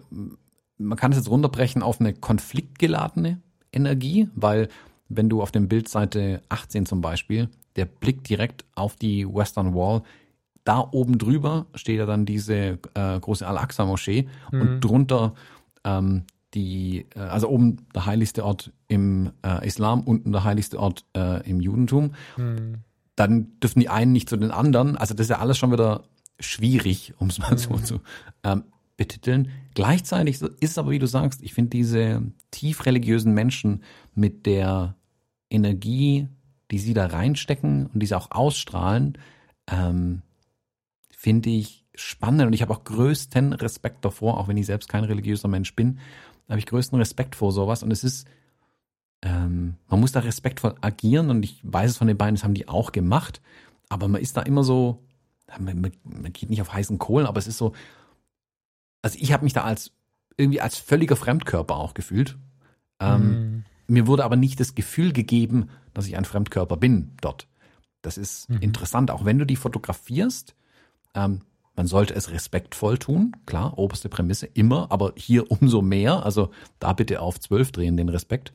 Ähm, da, da äh, schnauzt dich keiner an, deswegen, aber weil man eben mit Respekt auch dran ist, glaube ich einfach. Und Mhm. aber ich finde es wichtig, sowas auch zu zeigen, also diese tiefe Religiosität, die die Menschen da einfach haben und um auch zu verstehen, also wenn jemand mit so viel Energie und aller Leidenschaft und bei diesen ultraorthodoxen Ju- Juden ja auch zum Teil mit dem gesamten Lebensinhalt in dieser Religion drin ist, erklärt es vielleicht auf der anderen Seite, warum auch dieser Konflikt, der da unten brodelt, so ein Konflikt ist, weil alle Lebensenergie konträr zu dem steht, was in Anführungszeichen die anderen ähm, wollen. Und das ist natürlich ein, ein, ein Pulverfass dann auch gleichzeitig. Also deswegen finde ich die Bilder ähm, am, am, am, an der Tempelmauer so wichtig, um das Gesamte zu verstehen. Ohne die Bilder würde die, der Rest der Reportage wird ein Kontext fehlen. Ganz einfach. Also es kommen ja dann später noch Bilder aus äh, Bethlehem, wo wir dann die Christen haben, die in der Geburtskirche Jesu ähm, äh, beten zum Beispiel oder alle dahin pilgern und hinströmen. Und auch das gehört dann dazu. Ähm, ich weiß es gar nicht, aber ich glaube, Frank und Sabine durften auch nicht oben äh, an die Moschee ran. Wir durften es auch nicht. Ähm, zu der Zeit, also wo ich da war, äh, sind zu der Zeit nur Moslems zugelassen gewesen. Ähm, und da ich keiner bin, hätte ich nicht rein dürfen. Und das hätte als dritter Pfeiler muss es hier eigentlich noch dazu, um dem Mhm. ganzen Rest so einer Reportage auch einen Kontext anzugeben. Mhm. Weißt du, voll, das habe ich gerade auch schon überlegt, dass natürlich die andere Seite spannend gewesen wäre, wobei auch das in sich schon wieder ein Problem ist, das als andere Seite darzustellen. Ich möchte da echt so ein bisschen parteilos stehen bleiben und dann ist es Mhm. wieder schwierig irgendwie, aber auf der anderen Seite ist es für die Gesellschaft im Moment auch sehr, sehr zuträglich, weil wir zwei Extreme haben. Die einen gehen wieder sehr stark in Richtung Religion, die anderen wenden sich sehr stark davon ab. Beide Extreme sind wie immer nicht so gut. Also im Sinne von Extremismus jetzt. Auch das sich abwenden nicht. Selbst wenn ich selber nicht glaube, Atheist oder was auch immer bin, finde ich den Respekt davor auf der menschlichen Ebene unfassbar wichtig. Und eigentlich erwarte ich das auch von einem Atheisten. Und ich erlebe gerade Mhm. aber, dass alle möglichen Menschen für alle möglichen religiösen Dinge einfach kein Verständnis haben, teilweise sogar aggressiv darauf reagieren. Und ich habe einen Hochrespekt vor jedem, der sich einer Sache so hingibt. Und komme ja selber auch ähm, so aus, aus, der, aus der christlichen Jugendarbeit. YMCA war ein großes Thema für mich, ist es bis heute, also CVJM kann dir, ich bin auch ein Suchender, ne? Ähm, kann dir nicht genau sagen. Es ist ein Thema, was mich wahrscheinlich bis ins Grab begleitet, wo ich mir Fragen stelle. Aber die Positionierung ist dabei auch gar nicht so wichtig, sondern einfach der große Respekt, den finde ich so sehr wichtig. Also ob es jetzt die Juden sind, ob es meine liebe Familie im Sauerland ist, die sehr katholisch, sehr gerne in die Kirche geht mit allen möglichen Themen, ähm, ob das jetzt, äh, ja, katholisch Bayern, ob das oben im hohen Norden die Evangelisten, Evangelisten, die evangelischen äh, Menschen sind, völlig egal. Ich könnte jetzt irgendwie einfach alle Religionen aufzählen und gleichzeitig so Sachen wie den Buddhismus mit reinbringen, wo wir anfangen zu diskutieren, was ist jetzt Religion, was ist jetzt Lebenseinstellung, was ist jetzt Lebensweise. Respekt ist da echt so wichtig und wir verlieren den gerade. Klar sind Dinge passiert in der einen oder der anderen Religion, die nicht cool sind, aber deswegen das gesamte Thema der Menschen zu entreißen und sich auch so sehr dem zu entsagen, dass Kirchen zumachen und zu Veranstaltungsorten werden und so, da bin ich doch sehr, sehr skeptisch, wie schlau das ist. Und ja, egal wie ich mich entscheide, ob ich mich mal positionieren kann, ich würde die Kirchensteuer weiterzahlen, weil es halt eine Sozialorganisation ist. Und einen etwas freieren Blick auf die ganze Geschichte äh, würde ich mir wünschen und Bilder wie diese zeigen, finde ich, dass da einfach Menschen stehen, die sich tief einer Sache hingeben und, und, und tief in die Ruhe kommen. Und diese Energie, finde ich, ist ein ganz guter Vermittler dafür, einfach wieder ein bisschen mehr Respekt zu erleben, anstatt einfach so, so mit, mit so einer, mit so einem Müllsack irgendwie diese, diese Lebensthemen, die Menschen wirklich durch das ganze Leben führen, als Müll zu bezeichnen. Also, hm. ne, dass, dass man da nicht irgendwie über denen immer so ein, so ein, so ein Müllworte durcheinander ausschüttet, obwohl man es vielleicht selber gar nicht nachvollziehen kann. Genau. Ja. Also man muss es, ja, die, diese Spaltung ähm, ist ja selbst innerhalb der Religion ähm, noch ein weiteres Thema. Und das ist vielleicht ja, ganz, ja, ja. ganz gute. Ja. Äh, bei dem Buch auch interessant hier, ähm, ist es nicht nur, dass es zwei Fotografen hier die gleiche Situation fotografiert haben, sondern dass ein Fotograf und eine Fotografin hier eine die gleiche, in Anführungszeichen gleiche Situation fotografiert haben und am gleichen Ort waren ist, spielt hier eine wirklich große Rolle. In dem Buch gibt's immer wieder ähm, so kleine Störer an der Seite vom Buch, also Störer, so, so kleine Hinweisfelder, wo dran steht Kopf über und dann steht nochmal eine Seitenzahl dabei. Und dann kann man mhm. das Buch umdrehen, aber dann ist, landet man auf Sabines Seite jetzt in dem Fall und äh, an eine Seitenzahl hinblättern und kommt quasi zur gleichen Situation, aber eben dann aus Sabines Sicht dann. Äh, das wäre bei Sabine wäre es dann die Seite 23, wo sie an der Western Wall war. Und das ist dir jetzt vorhin gar nicht so sehr aufgefallen, ähm, wo du es gesehen hast, aber weil ich schon da war, kann ich es beschreiben. Vor der Western Wall ist so, ich sag mal, auf drei Viertel der Fläche ein goldener Zaun aufgestellt. Ähm, äh, wohl nicht Messing, aber sieht auch so ein bisschen golden aus, ähm, der die Männer von den Frauen trennt, ähm, weil die nicht zusammen beten äh, mhm. dürfen vor der Western Wall. Und sie durfte wie die anderen Frauen, die auch bei mir mit dabei waren, durfte auf die andere Seite rüberschauen mhm. und konnte dort ähm, die Eindrücke einsammeln. Und was ja nochmal ein ganz anderes Bild dann irgendwie ist. Und da sieht man selbst da die Unterschiede irgendwie nochmal innerhalb von so einer Religion. Wie gesagt, das finde ich das Spannende an dem Buch, wie schlau die hier dieses Konzept Wendebuch genutzt haben. Mhm. Dass man es nämlich auch mittendrin, dass man nicht einmal die eine Seite durchblättert und dann die andere Seite durchblättert, okay, cool, beide Seiten gesehen, sondern währenddessen das Buch zu wenden und sich dann tiefer damit zu befassen. Ach, guck mal, spannend. Sie hat die gleiche Situation anders gesehen, ähm, als ich sie gesehen habe zum Beispiel. Oder, oder als der eine Fotograf sie gesehen hat. Ähm, Finde ich super schlau genutzt und das ist was auch, was ein wirklicher Riesen-Pluspunkt für Bücher generell ist. Das sind eben Dinge, die nur Bücher können. Und da merkt mhm. man eben, dass der Frank sich beruflich mit sowas auch befasst und sich da wirklich auskennt, ähm, solche Gestaltungsmittel hier reinzubringen, ähm, weshalb sich wirklich lohnt, das Ganze sich auch als Buch tatsächlich anzuschauen. Voll. Ja, vielen Dank. Das hätte ich jetzt gerade fast vergessen, weil das hatten wir vorher schon als schönen Effekt wahrgenommen. Musste Thomas mir erstmal erklären. Ja, voll geil. ja, diese Hinweise sind halt echt nett. So, ich dachte, was ist das? Ist das irgendwie für den Druck? Aber es ist tatsächlich für den Leser. Hast du auch noch hm. irgendwie was, äh, wo wir mal äh, gedanklich ins Bild gehen wollen? Du kannst mal gerne auf die PDF-Seite 165 blättern. Das mhm. ist dann im Buch selbst, für den oder die, die später mal anschauen möchte, auf Sabines Buchseite, die Seite 5051. Mhm. Ah, ist schön, ja. Die Situation ist, wir befinden uns auf der, ähm, in dieser Geisterstadt Hebron oder in dieser Pufferzone zwischen jüdischer Siedlung und den, ähm, den Palästinensern, die dort leben. Und wir haben so eine Führung durchgemacht, haben es im Interview auch ganz kurz angerissen, durchgeführt worden von äh, Breaking the Silence. Und sowohl Frank und Sabines Gruppe als auch meine Gruppe, wir sind ja von israelischen Soldaten begleitet worden. Und zwischen den beiden Gruppen, also zwischen ihrer Reise und unserer Reise, dann, wo ich dann dabei war, gibt es aber einen großen Unterschied, weil denen waren die Soldaten nicht wohlgesonnen, also die haben uns auch nicht blöd angemacht oder so, aber bei uns gab es ganz klar die Ansage, dass die Soldaten nicht fotografiert werden dürfen. Wir haben mhm. uns so mehr oder weniger dran gehalten.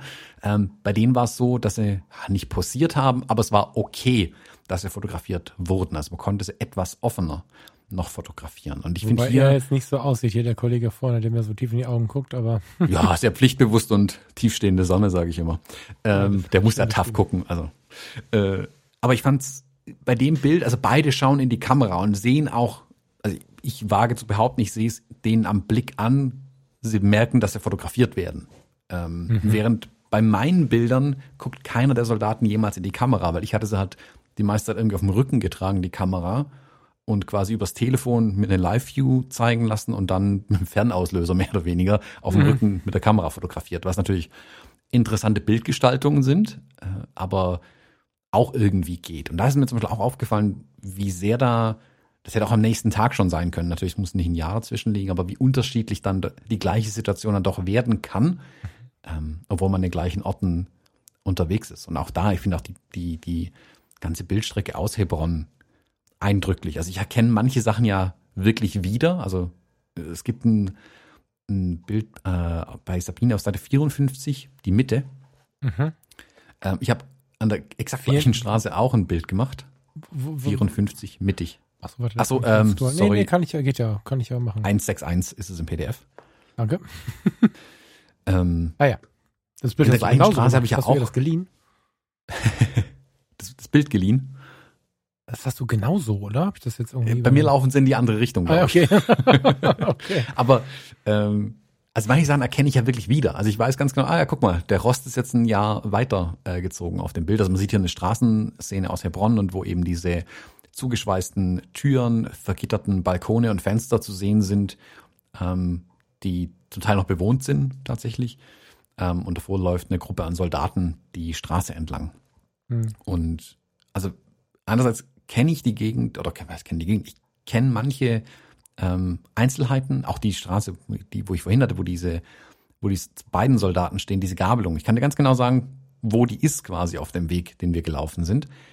Ähm, und trotzdem kann es so unterschiedlich dann wirken. Also wie sehr sich da die Sachen auch schon verändern, zeigt die Wichtigkeit, warum es sich trotzdem lohnt, Dinge mehrmals zu fotografieren auch. Also Mhm. dieses alte Ding rauszukramen. Es gibt schon so viele Bilder vom Eiffelturm, aber ich habe noch keins gemacht. Hm. Ähm, ich glaube, es ist, man kann nicht zweimal das gleiche Bild machen. Es gibt vielleicht Elemente, die man wiedererkennt und so weiter, aber es lohnt sich trotzdem, diese Themen auch nochmal zu behandeln einfach. Und das finde ich, ist für mich gerade bei den, bei der Strecke aus Hebron nochmal sehr deutlich geworden, ähm, wie sehr sie da nochmal tun kann. Mhm. Ja. Es ist aber auch, also es ist durchweg auch ein bisschen schwer, ne? Muss ich einfach mal sagen. Ich, merk's dir gerade an, das tiefe Ja. Ausatmen. Es Ja. ist, also es ist jetzt nicht so das gute Laune-Buch, das man sich Sonntagmittags reinhaut mit dem Kuchen oder so. Ähm, wobei es Ja. nicht, nicht schlechte Laune macht, aber Ich es ist grad sagen, schwer. Das muss man ein bisschen schwer. relativieren, genau. Es ist so ein bisschen, ich beschreibe ja ganz gerne meine, meine Melancholie als nicht, ähm, also wenn ich melancholische Stunden habe und übers Feld gehe, jetzt kommt der November und es ist dann du, duselig draußen, äh, diesig draußen und vielleicht haben wir mit diesem komischen Virus noch mehr Sorgen und so, dann ist es trotzdem ja keine Trauer, sondern so eine nachdenkliche Stimmung irgendwie, die auch sehr energetisch sein kann. Und das ist es eher, was ich jetzt hier so sehe. Ich gar nicht sagen. Mhm. also man muss davor nicht warnen, sondern das ist schon okay so, aber es ist halt ein Vollkornbrot und kein Toast. So. Es gibt ja auch ein paar äh, entspannte Strecken, Bildstrecken da drin, wo sie am Toten Meer sind zum Beispiel. Mhm. Da war Mhm. allerdings bei uns das Wetter besser, deswegen sind die Bilder ein bisschen entspannter noch. Ja. Ähm, aber ja, auf jeden Fall ein, also ein, ein sehr eindrückliches, sehr tiefes Buch. Ähm, Ich, ich, hab, ich war dort, habe mehr oder weniger die gleiche Reise gemacht und trotzdem ganz viele neue Sachen nochmal entdeckt in dem Buch. Also kann da wirklich ähm, alle einladen, die Interesse daran haben, an Israel, an der, an, oder vielleicht auch an, an den Bildern, die ich gemacht habe, Interesse haben, da wirklich dieses Buch sich auch zu gönnen. Ähm, das ist wirklich, lohnt sich sehr. Man bekommt da ein hochqualitatives Buch, hochqualitative Fotografie auch ähm, und die aber trotzdem ganz viel Tiefgang hat und viel Kontext bietet und eben durch dieses Wendebuch-Konzept dann auch nochmal ähm, spannende erzählerische Mittel einfach mit reinbringt Mhm. in diese ganze Reportage. Also ich, kann ich wirklich wärmstens empfehlen.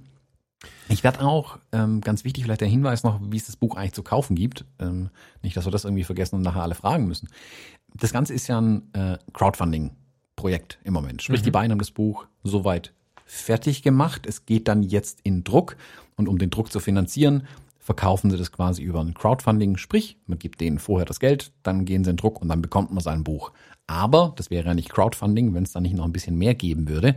Ich pack den Link zum Projekt, auch den, die Links zu äh, Sabine und Frank, ähm, noch in die Shownotes auf jeden Fall rein und ähm, auch den Link zur Crowdfunding-Kampagne packe ich da noch rein. Und bei so einem Crowdfunding gibt's immer noch ähm, Bonus-Perks. Sagen wir das deutsche Wort? Extras? Extras? Es gibt Extras. Ach so, es gibt so kleine Geschenkchen, so kleine Dankeschöns irgendwie. Ja, genau, also ja. genau, je nachdem, wie viel man gibt, bekommt man auch noch ein bisschen mehr. Also man kann die beiden einfach nur unterstützen, ohne ein Buch zu bekommen. Mhm. Auch immer cool. Äh, es gibt aber auch ein Postkartenset, es gibt Fine Art Prints, man kann mit den beiden auch eine ein Portfolio-Review zum Beispiel buchen oder auch einen Workshop dann nächstes Jahr ähm, machen, einen Reportage-Workshop mit den beiden.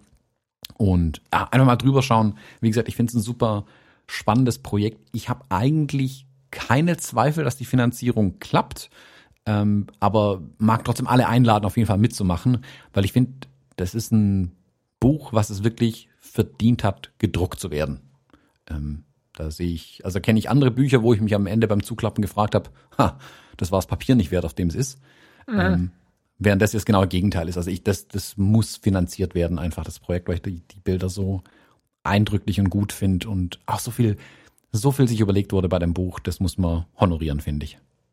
Ja, und nicht als reine Werbung, sondern was mich gefühlsmäßig auch anspricht, muss ich sagen. Ne? Also nicht, nicht hier sind Leute, die haben was Tolles gemacht, sondern mich, mich spricht es wirklich an. Also das ist zum Beispiel, äh, mich, mich, mich lassen zwei Seiten sehr, sehr rätseln hier. Also, ähm, ich habe ja Seite 105, 104. Geh mal rein. PDF 110, 111, aber mit dem Buch auf dem Schoß 104, 105. Achso, welche Genau, Seite von? Sabines Seite aus wieder. Danke. Das ist zum Beispiel was, wo ich erst gedacht habe, dazu kannst du gar nichts sagen, weil das aufgrund des Gesamtthemas irgendwie so lapidar wirkt. Aber hier sind zwei Fotos. Jetzt muss ich mal kurz gucken. Ist aufgelöst, was das da oben heißt, Thomas? Äh, ich glaube nicht, dass es das Ranitzky-Zitat ist. Nee, eben. Deswegen.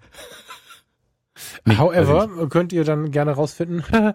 ähm, das sind zwei Fotos, die bin ein bisschen verliebt, sehr analog wirken, die ähm, sehr viel Korn in sich haben, mit einer sanften Farbe, die aber, weil sie in der Wüste, es ist Wüste, ne? Also in der Wüste fotografiert sind, oder zumindest Mhm. in einer wüstenähnlichen Welt, ähm, sehr viel Brauntöne in sich haben. Braun, sanftes Blau, aber meistens ist es braun. Ich finde den Schärfepunkt nicht. Es ist irgendwie beides ziemlich unscharf oder Offenblende und zu weich, was auch immer. Jedenfalls, diese beiden Fotos haben mich, obwohl so viel tiefes Zeug drin ist, irgendwie am meisten immer wieder hinschauen lassen. Ich, vielleicht, ob das die offene Geschichte ist, die offene Frage ist, was sehen wir da? Also vielleicht versuche ich mal gerade kurz zu beschreiben. Auf der Seite 104 stehen wir, also wenn wir uns in die Situation ähm, des Fotografen, der Fotografin setzen, stehen wir links vom Weg, haben neben uns einen Weg, da passt gerade ein Auto drauf. Mhm, der ist betoniert und stehen aber irgendwie im Schutt und gucken auf eine Bergwelt. Falschesten Sinne. Sehen den Verlauf des Weges weiter, sehen auch den Verlauf von einem Zaun oder ist das ein Zaun da hinten, Thomas? Seite 104 wahrscheinlich. Die Sachen, die da unten entlang laufen, meinst du? Das sind, glaube ich, die, die. Ja, wenn ich den Weg weitergehe, dann kommt das also oder so. Ah, okay. Also, however, ich sehe halt relativ viel, wo ich nie, gar nicht so richtig weiß, wo ich bin. Wie gesagt, das ist in einer gewissen Unschärfe. Dann gehe ich weiter auf die Seite 105. Die wird gegenüberliegend sein nachher im Druck, nehme ich an. Das ist ein Ist das großes sogar- Bild, was du hier anguckst. Das ist eine Doppelseite. Ach, das habe ich so gar nicht erkannt. Okay, dann äh, vergesst mein Geschwafel. Dann sehen wir die Doppelseite. Dann habe ich aber auch eine etwas klarere Schärfe, nämlich ähm, im Fußbodenbereich der rechten Seite. Und da sehe ich halt, ähm, ja, weiß ich nicht, ist das ein Camp, ist das eine Oase, sind das Wohnwagen, Zelte? Ich weiß nicht genau, was ich da sehe. Und ähm, dieses Bild, finde ich, zeigt total klassisch, wie eine nicht bis zum Ende erklärte Fotografie ähm, Neugier weckt. Wie viel Korn, eine etwas fantastische Belichtung, eine Welt, die wir nicht so genau kennen, ohne eine Auflösung zu bieten, neugierig macht. Also diese beiden Bilder, die machen mich unglaublich an. Hm. Gefolgt äh, von den Worten, die auch wieder darüber sprechen. Es ist alles viel mehr. Also, die auch mit dieser Unklarheit spielt, die, die, die ich dann beim Betrachten habe. So, also. Hast du zu der Seite irgendwas zu sagen? Also mich macht die voll, eigentlich müsste ich sie gar nicht, eigentlich, wir haben halt hier einen Podcast, sonst hätte ich sie einfach aufgeklappt und dir in die Webcam gehalten, ohne Worte. So. Ich glaube, das ist vermutlich bei der Ankunft in dem Beduinencamp fotografiert. Da Mhm. zeitlich von der Abfolge ist das Bild äh, ein bisschen raus, weil es ganz am Ende steht. Ich glaube aber, dass es nach der Reise vorbei am, am Toten Meer ist, ähm, in das Beduinencamp, wo dann übernachtet wird. Ähm, und in der Dämmerung fotografiert ist. Deswegen wird es auch so ein bisschen grieselig sein, das Ganze, so ein leicht unscharf, vermutlich mit ISO bis zum Anschlag hochgerissen. Ach, das einfach, ist um noch ein Bild am Ende des. Tages. Das ist spannend, ja. Ach Das so. könnte sein, ja. Also Ja. vom Wetter auch, weil das alles so ganz weiches Licht ist, weil keine Sonne mehr draußen ist. Ist aber auch ja, ein bisschen wolkenverhangen ist es noch. Mm, Ist ein wirkliches Stimmungsbild. Anders kann man es nicht sagen. Also wenn irgendwas ein Stimmungsbild ist, dann das irgendwie. Und in diese Unschärfe, dieses nichts Klares, in Anführungszeichen viel Grau, also jetzt mit Schärfe gesprochen dann quasi, ist aber auch ein schöner, ja, ein schöner Opener oder Closer in dem Fall. Das am, am Ende von Sabines Reportage dann das Buch, was das Ganze ähm, ja eh, versucht abzuschließen, es aber eben nicht kann. Und da passt dann auch das Zitat auf der Seite davor ähm, hervorragend dazu. Ähm, von, das haben sie von Marcel Reich-Ranitzky hier ein Zitat drin. Und so sehen wir betroffen den Vorhang zu und alle Fragen offen. Hm. Wie so oft äh, bringt es dann mal wieder jemand auf den Punkt, wie ich es besser nicht hätte auf den Punkt bringen können. Ähm, dieses, man geht mit vielen Fragen hin und kommt mit mehr Fragen nochmal zurück. Und ja, das, deswegen ist es ein Closer, der die Geschichte aber nicht, der das Thema nicht zumacht, aber hier versucht zumindest die Reportage abzuschließen. Ja. Ist ein bisschen wie mit der Gesamtgeschichte, habe ich nicht so richtig viel zu, zu sagen, außer dass es extrem spürbar ist und ähm, das ist ja bekanntlich voll meins. Ich überlege gerade, ob man da einen Stil ausmachen könnte. Also selbst wenn es eine, eine Kamera ist, die ans, ans Ende ihrer Leistungsfähigkeit kommt, ist das sehr wirkungsvoll. Sehr Hm. poetisch. Mag ich. Wunderbarer Schluss, glaube ich auch. Ähm, mehr gibt's dazu nicht zu sagen, außer äh, auf die Website gehen, Buch kaufen ähm, und selbst drin rumblättern. Und wenn ihr es dann mal auf dem Tisch liegen habt, auf dem Schoß liegen habt und da drin rumblättert, lasst uns gerne einen Kommentar da. Wird mich interessieren, was ihr davon haltet, von dem Buch. Ähm, die, wie es jemand Gerne bei Instagram unter dem entsprechenden. Genau, nochmal der. Hinweis. Bei Instagram unter dem Episodencover. Ähm, dann ein paar Kommentare da lassen. Wie gesagt, Crowdfunding geht heute, wenn unsere Episode online geht, geht das Crowdfunding auch los. Ähm, und dann könnt ihr ähm, da schon mal loslegen. Und ja, dann hoffen wir, dass das Buch bald in unseren Händen liegt. Ja, äh, lieber Thomas, vielen Dank. Liebe Sabine, lieber Frank, ich habe euch jetzt äh, zugehört, aber wir konnten uns nicht selber treffen. Ich äh, danke euch sehr für eure Arbeit und hoffe, dass ihr die Menschen ähnlich erreicht, wie ihr mich erreicht habt. Geiles Projekt und alles Gute dafür. In diesem Sinne, bis zum nächsten Mal. Tschüss. Bis, bis zum nächsten Mal. Ciao.